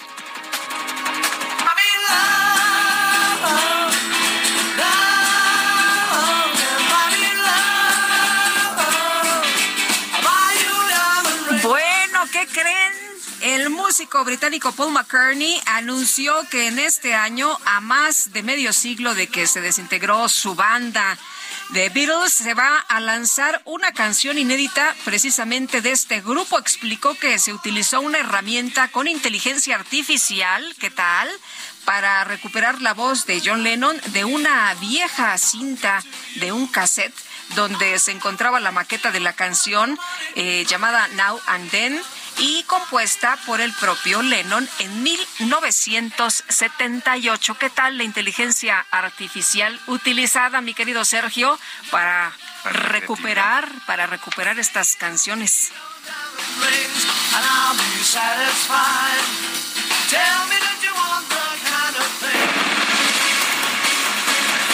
Nueve con 23, Mónica Reyes, ¿qué nos tienes? Adelante. Aquí muy alegre y contenta de estar con ustedes. Sergio Lupita, amigos del Heraldo Radio.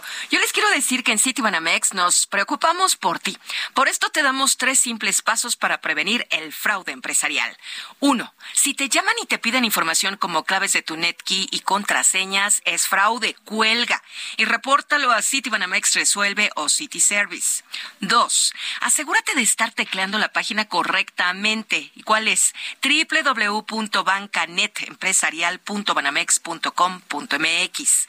Tres, para más seguridad, descarga la herramienta antiintrusos IBM Security Trustee Report. Así es que yo les digo, uno, dos, tres, juntos contra el fraude. Regresamos con ustedes, Sergio Lupita, gracias. Gracias, Mónica Reyes. Nosotros vamos a una pausa y regresamos también con ustedes en un momento más.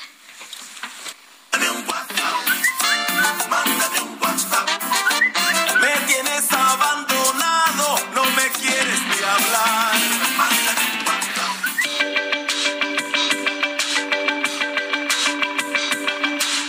Sarmiento y Lupita Juárez Juárez quieren conocer tu opinión, tus comentarios o simplemente envía un saludo para ser más cálida esta mañana. Envía tus mensajes al WhatsApp 55 20 10 96 47.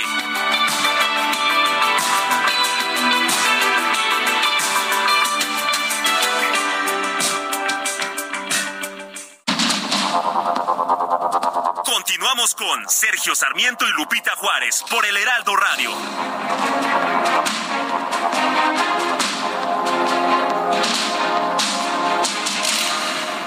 Gastrolab, historia, recetas, materia prima y un sinfín de cosas que a todos nos interesan.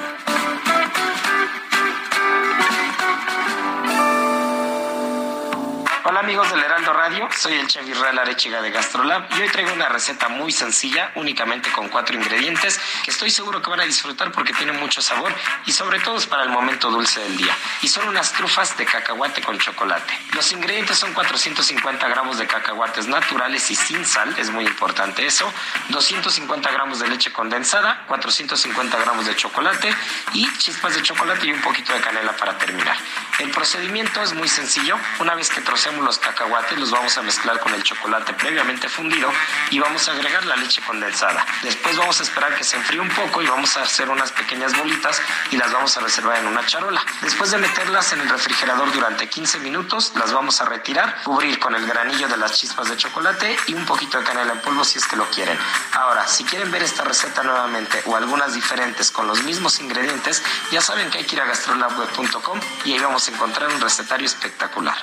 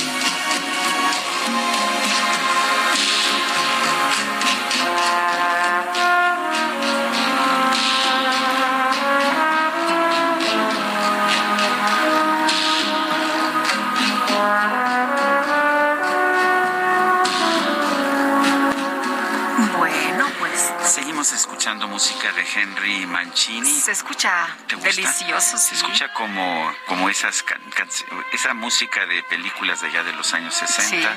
Esa Illusion de la película eh, del, del álbum de 1961, Mr. Lucky Goes Latin. Esta fue una pieza original que no tenía nada que ver con el programa de televisión Mr. Lucky, pero ha sido incluida en películas como The Big Lebowski, Sexy Beast, W.E. y Two Lovers. En Two Lovers, de hecho, se escucha todo lo largo de la película. Estamos escuchando música de Henry Mancini, quien falleció el 14 de junio de 1994, un grande de la música cinematográfica.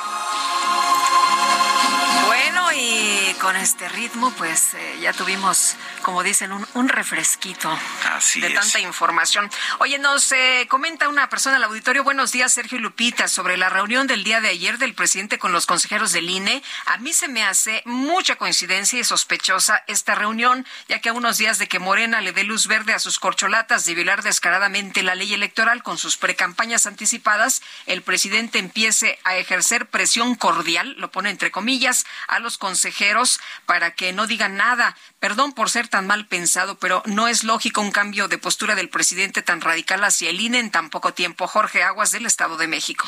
Dice otra persona, Sergio Lupita, no cabe duda que se fue Moctezuma de la CEP y llegó gente improvisada. El colmo es que cuando estamos ya en inicios de exámenes se les ocurre un curso como si no hubiera estudiantes complicados a los cuales buscar recuperar para que no reprueben. O, o sí habrá extraordinarios este año, pregunta Aaron.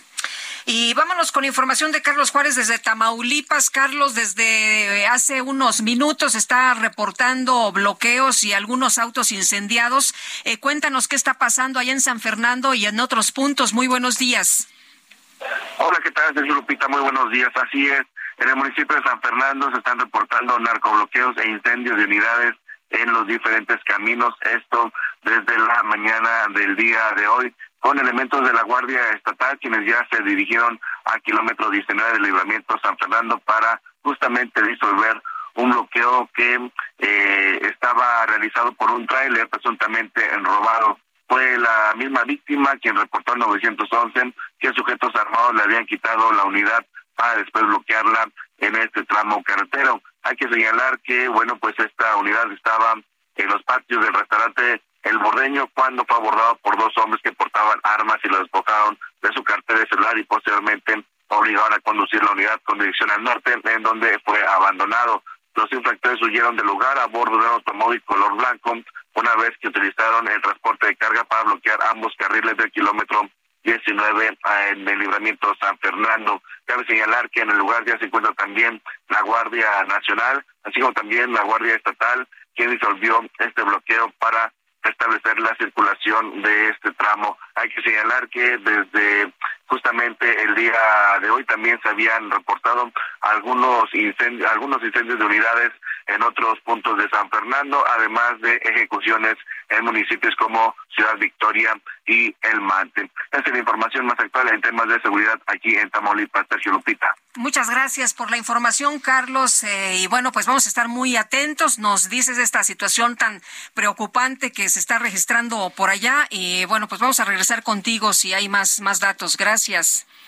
Muy buenas, muy buenos días, estamos a tener con información. Gracias, son las nueve con treinta y seis minutos. Déjame decirte, Guadalupe, que soy que soy fan de Riverdance. Lo he visto en varias ocasiones en el pasado. y me es espectacular. Es espectacular, realmente. Y me ha dado mucho gusto saber que Riverdance va ha, ha decidido cerrar en México su tour mundial por su vigésimo quinto aniversario. Y me da mucho gusto recibir, eh, nos da mucho gusto recibir en esta cabina a Rocío Dusmet Orellana y a Fergus Fitzpatrick. Los dos son bailarines de pues de esta de, este espectáculo que a mí me parece maravilloso, River Dance. Eh, Rocío, nos gustaría eh, platicar con ustedes esta mañana. Cuéntanos de este espectáculo, qué es lo que van a mostrar ahora, qué tienen para México y cómo cierran. Bueno, eh, Riverdance eh, es una compañía de baile irlandés que se forma por 24 bailarines de baile irlandés y, bueno, pues de, de diferentes partes del mundo, tanto América, Irlanda, eh, Australia, Inglaterra. También hay españolas irlandesas, por supuesto, ¿no? bueno, la española eh, forma una parte del espectáculo que es la parte flamenca. Ah, también hay flamenco. también tenemos flamenco, también tenemos tupper, también tenemos bailes folclóricos. O sea, es una gran variedad, ¿no? Exacto, es como una celebración de la unión de culturas. Eso es lo que quiere decir Riverdance. Y hace 17 años estuvimos en México y ahora hemos vuelto con más ganas que nunca. Fergus, tell us about what you you're going to be dancing, what you're going to be doing in this uh, celebration of uh, River Dance. Le pregunto a Fergus Fitzpatrick qué es lo que él va a estar bailando, qué es lo que va a estar haciendo en esta celebración de So Riverdance is an Irish dancing show. So the main style of dance in the show is Irish, where you've got a lot of fast-paced footwork, a lot of high energy. But we also have, as Rocio said, flamenco dancing. We have four incredible musicians. We have singers. We have American tap dancers. It, there's, it's a very much culture celebration of a show.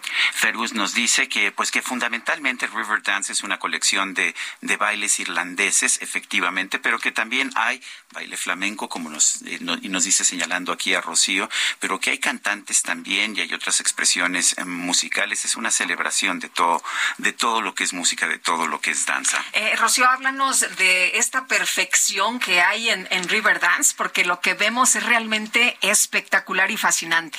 Efectivamente, aparte del arte que pueden mostrar, la limpieza y la elegancia que tiene esta disciplina es por los años que llevan trabajando son muchos años para formarse y llegar a ser un bailarín profesional. Y esa es la suerte de que tiene la audiencia, ¿no? El público, cuando llega a ver un espectáculo, 24 personas bailando a la vez, con el mismo movimiento y la misma calidad. Y eso es lo que tiene Riverdance que mm, hace que nunca lo olvides. Fergus, when did you join the company? Le pregunto a Fergus cuándo se unió a la compañía de Riverdance. So I joined the show in 2017, almost six years ago. And since then, I've just been enjoying life on the road with Riverdance. It's absolutely incredible. When I was young, when I was a child, I always wanted to be a part of Riverdance. So for me to be playing this role in the show, it's just a dream come true. Dice Fergus que él se unió a la compañía en 2017, hace seis años, pero que desde, desde que era niño él tenía esta ilusión de unirse a Riverdance y ahora el hecho de que puede estar aquí es un sueño hecho realidad. ¿Dónde van a estar? Bueno, pues tenemos el gran placer de estar en el Auditorio de México. En el Auditorio Nacional, sí. En el Auditorio Ahí los Nacional. vi yo hace, yo pensé que no había pasado tanto tiempo, pero los vi en el Auditorio Nacional, entonces parece que ya pasó algún tiempo. Pues sí, tenemos el verdadero placer de estar ahí los días 19 y 20. El día 19 estaremos a las siete y media y el día 20 a las 8. Bueno, y nos dice su equipo que tienen unos pases dobles, seis pases dobles que van a pues a dar a nuestro público. Si quiere usted uno de estos seis pases dobles, mándenos un mensaje de WhatsApp. El, el número es 55 2010 9647. Mándenos un mensaje y tenemos seis pases dobles. Y bueno, no me acordaba yo que había pasado tanto tiempo, Rocío, pero ¿Cuánto recuerdo. dijiste? ¿17? 17 años. 17 años. Bueno, pues este, increíble porque yo lo recuerdo como si hubiera sido ayer. Me acuerdo que todo el mundo sale bailando. Todo el mundo sale bailando. O intentando. Intentándolo más bien, ¿no, Rocío? Bueno, a eso me refería y es el, la meta que tiene Riverdance, que vayas a verlo, aunque sea solo una vez y nunca lo Y olvides. me acuerdo del zapateado irlandés, pero no sabía que había zapateado flamenco. Bueno, eh, todo es volver a verlo y, y ahí nos veremos. Bueno, muy bien. Pues son Rocío Dusmet Orellana y Fergus Fitzpatrick y los dos nos están invitando a ver Riverdance aquí en México el 19 y el 20 de junio en el Auditorio Nacional. Muchas gracias a los dos Muchísimas por estar gracias. Gracias. Bueno, pues son las nueve, las nueve de la mañana con 42 minutos. Eh, ahí nos van a avisar si ya se, si usualmente eso es cuestión de unos segundos para que se vayan los seis pases dobles, pero estamos al pendiente sobre lo que finalmente ocurra en ese sentido. Eh, y siempre se van de, de boleto, así que bueno, este, oye, la Unión, la, la Unión Europea anunció esta mañana que, que va a imponer unas multas, multas enormes a la empresa Google eh, por su tecnología de anuncios.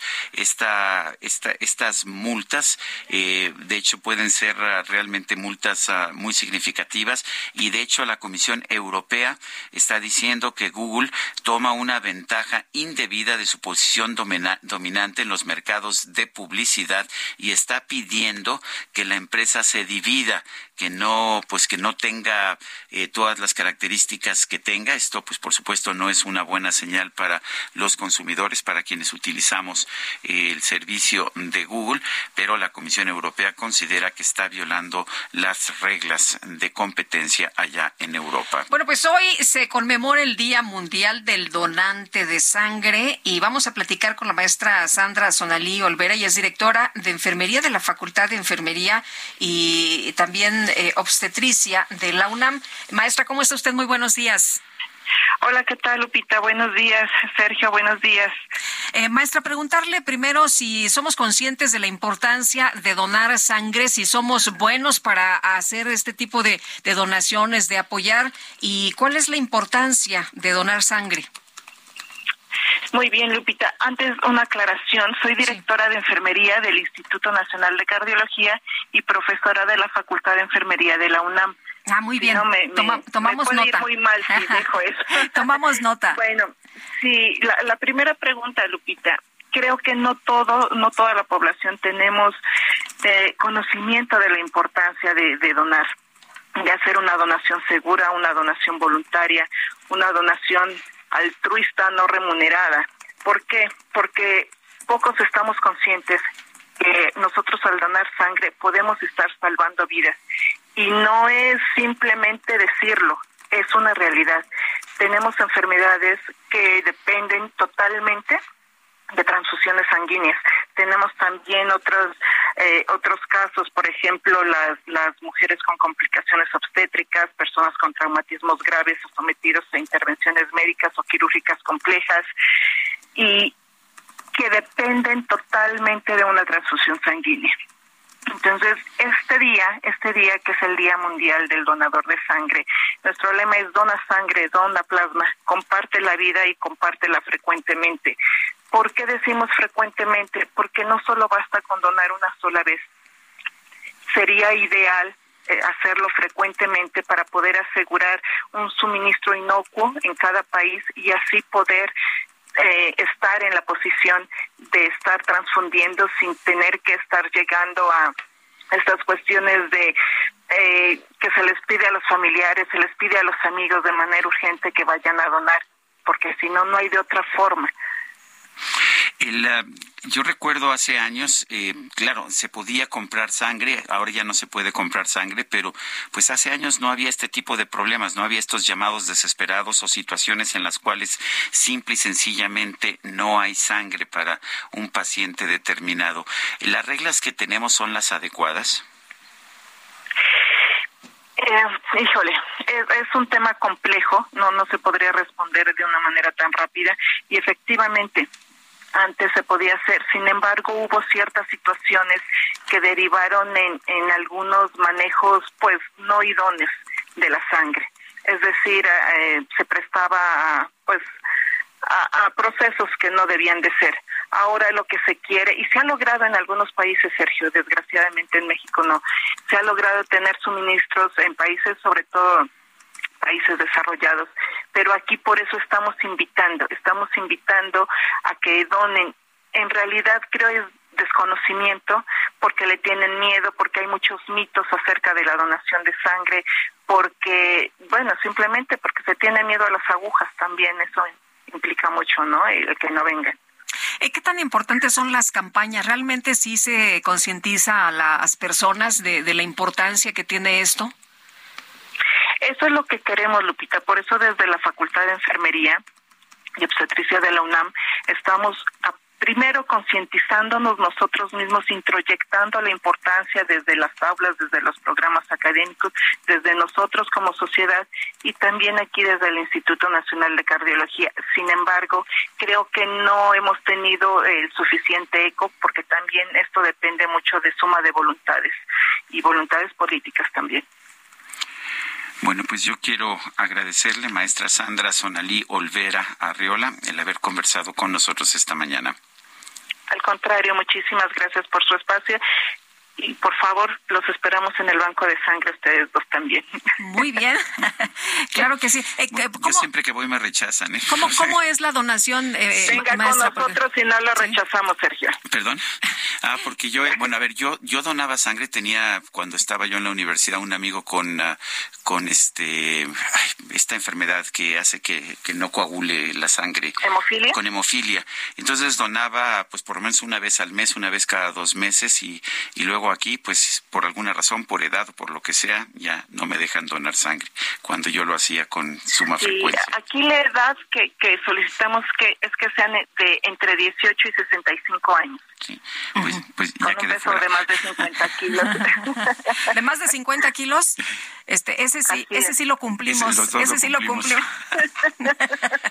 Maestra, muchas gracias. Una disculpa por, eh, por, por el, eh, el cargo. ¿Nos lo repite otra vez? Claro que sí, directora de enfermería del Instituto Nacional de Cardiología Ignacio Chávez y profesora de la Facultad de Enfermería y Obstetricia de la UNAM. Le apreciamos mucho que haya platicado con nosotros esta mañana. Muy buenos días. Al contrario, muchas gracias por el espacio. Lindo Hasta día. luego, igualmente. Bueno, son las nueve de la mañana con 48 minutos. Vamos a un resumen de la información más importante que se ha generado esta mañana. El presidente López Obrador reveló que habló con cinco ministros de la Suprema Corte de Justicia para pedirles que votaran en contra de declarar inconstitucional la incorporación de la Guardia Nacional a la Secretaría de la Defensa Nacional. Meten recurso para declarar inconstitucional. Yo dije, ahora sí me voy a meter, porque esto es importantísimo. Y hablo con cinco, con los cinco, con los cuatro que de una u otra manera eh, yo propuse y con el que ya estaba, para garantizar los cuatro votos. Pues si hablo con cinco, ya, uno por uno, no saben lo que me costó, lo que me costó porque ya venían este, actuando mal bueno, la verdad es que presionar a los ministros de la Suprema Corte de Justicia para que emitan su voto en un sentido es, ah, me parece altamente irregular. Creo que lo que está diciendo aquí el presidente, uno, es un reconocimiento muy complicado y dos, lo que puedo decir es que afortunadamente los ministros de la Corte han demostrado pues que la Constitución es primero. Y que haya autonomía, ¿no? Yo Pues creo que eso bueno. es muy importante en un poder distinto al Ejecutivo. Bueno, por otro lado, el presidente aseguró que la gran mayoría de los miembros de su gabinete se va a quedar hasta el final del sexenio. Explicó que solo ocho funcionarios van a dejar sus cargos para participar en las elecciones del 2024. Sí, ya, ya, ya sé cuándo se eh, van a ir. Ah, eh, algunos eh, muy pocos. Muy pocos. Después nos tuvimos una reunión como de 100, ¿no? No, 100 fueron los que se reunieron. Y creo que se van como 8. Sí, de varios rangos. Y en distintas fechas. ¿Cómo les consiento, eh? La exdirigente nacional de Morena, Jade Kolpolensky, señaló en este espacio que no pudo manifestar su intención de participar en la contienda por la candidatura presidencial de su partido porque no fue invitada a la sesión del Consejo Nacional del domingo pasado. Primero que nada, porque yo no soy consejera. ¿No- Eh, no te acuerdas que invitaron? Y no me invitaron al consejo, ni como expresidenta me invitaron al consejo. Entonces, no, no estuve ahí. De haber estado, claro que les ah, lo habría lo habría comentado. Bueno, y el gobierno de la Unión Americana confirmó que el secretario de Estado, Anthony Blinken, va a viajar a China este fin de semana para gestionar la relación bilateral de forma responsable. Esta mañana llegó a la Catedral de Milán el féretro con los restos del ex primer ministro italiano Silvio Berlusconi para su funeral de Estado ante representantes de autoridades italianas y europeas. Y con 499 votos a favor, 28 en contra y 93 abstenciones, el Parlamento Europeo aprobó un proyecto para regular el uso de la inteligencia artificial en los 27 países del bloque.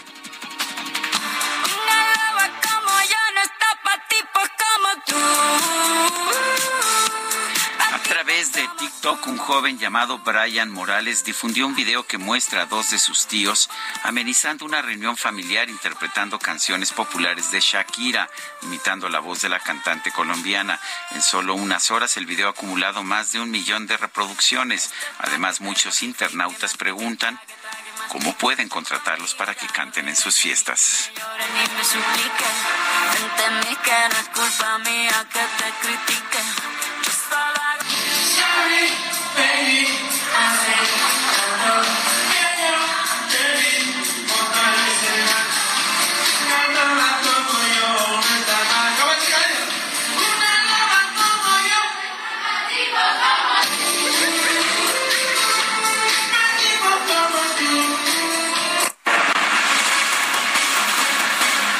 ¿Eh? Así Mazo. que digas tú que... Yo, yo no los contrataba para mi fiesta. No, ¿verdad? La verdad, no. Tampoco.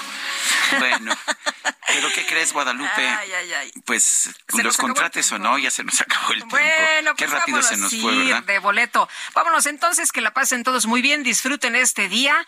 Este, ahora sí que hidrátense y aquí nos escuchamos mañana a las 7 en punto. Mañana que ya será jueves, mi querido Sergio. Claro que sí, hasta mañana. Gracias de todo corazón. Bye.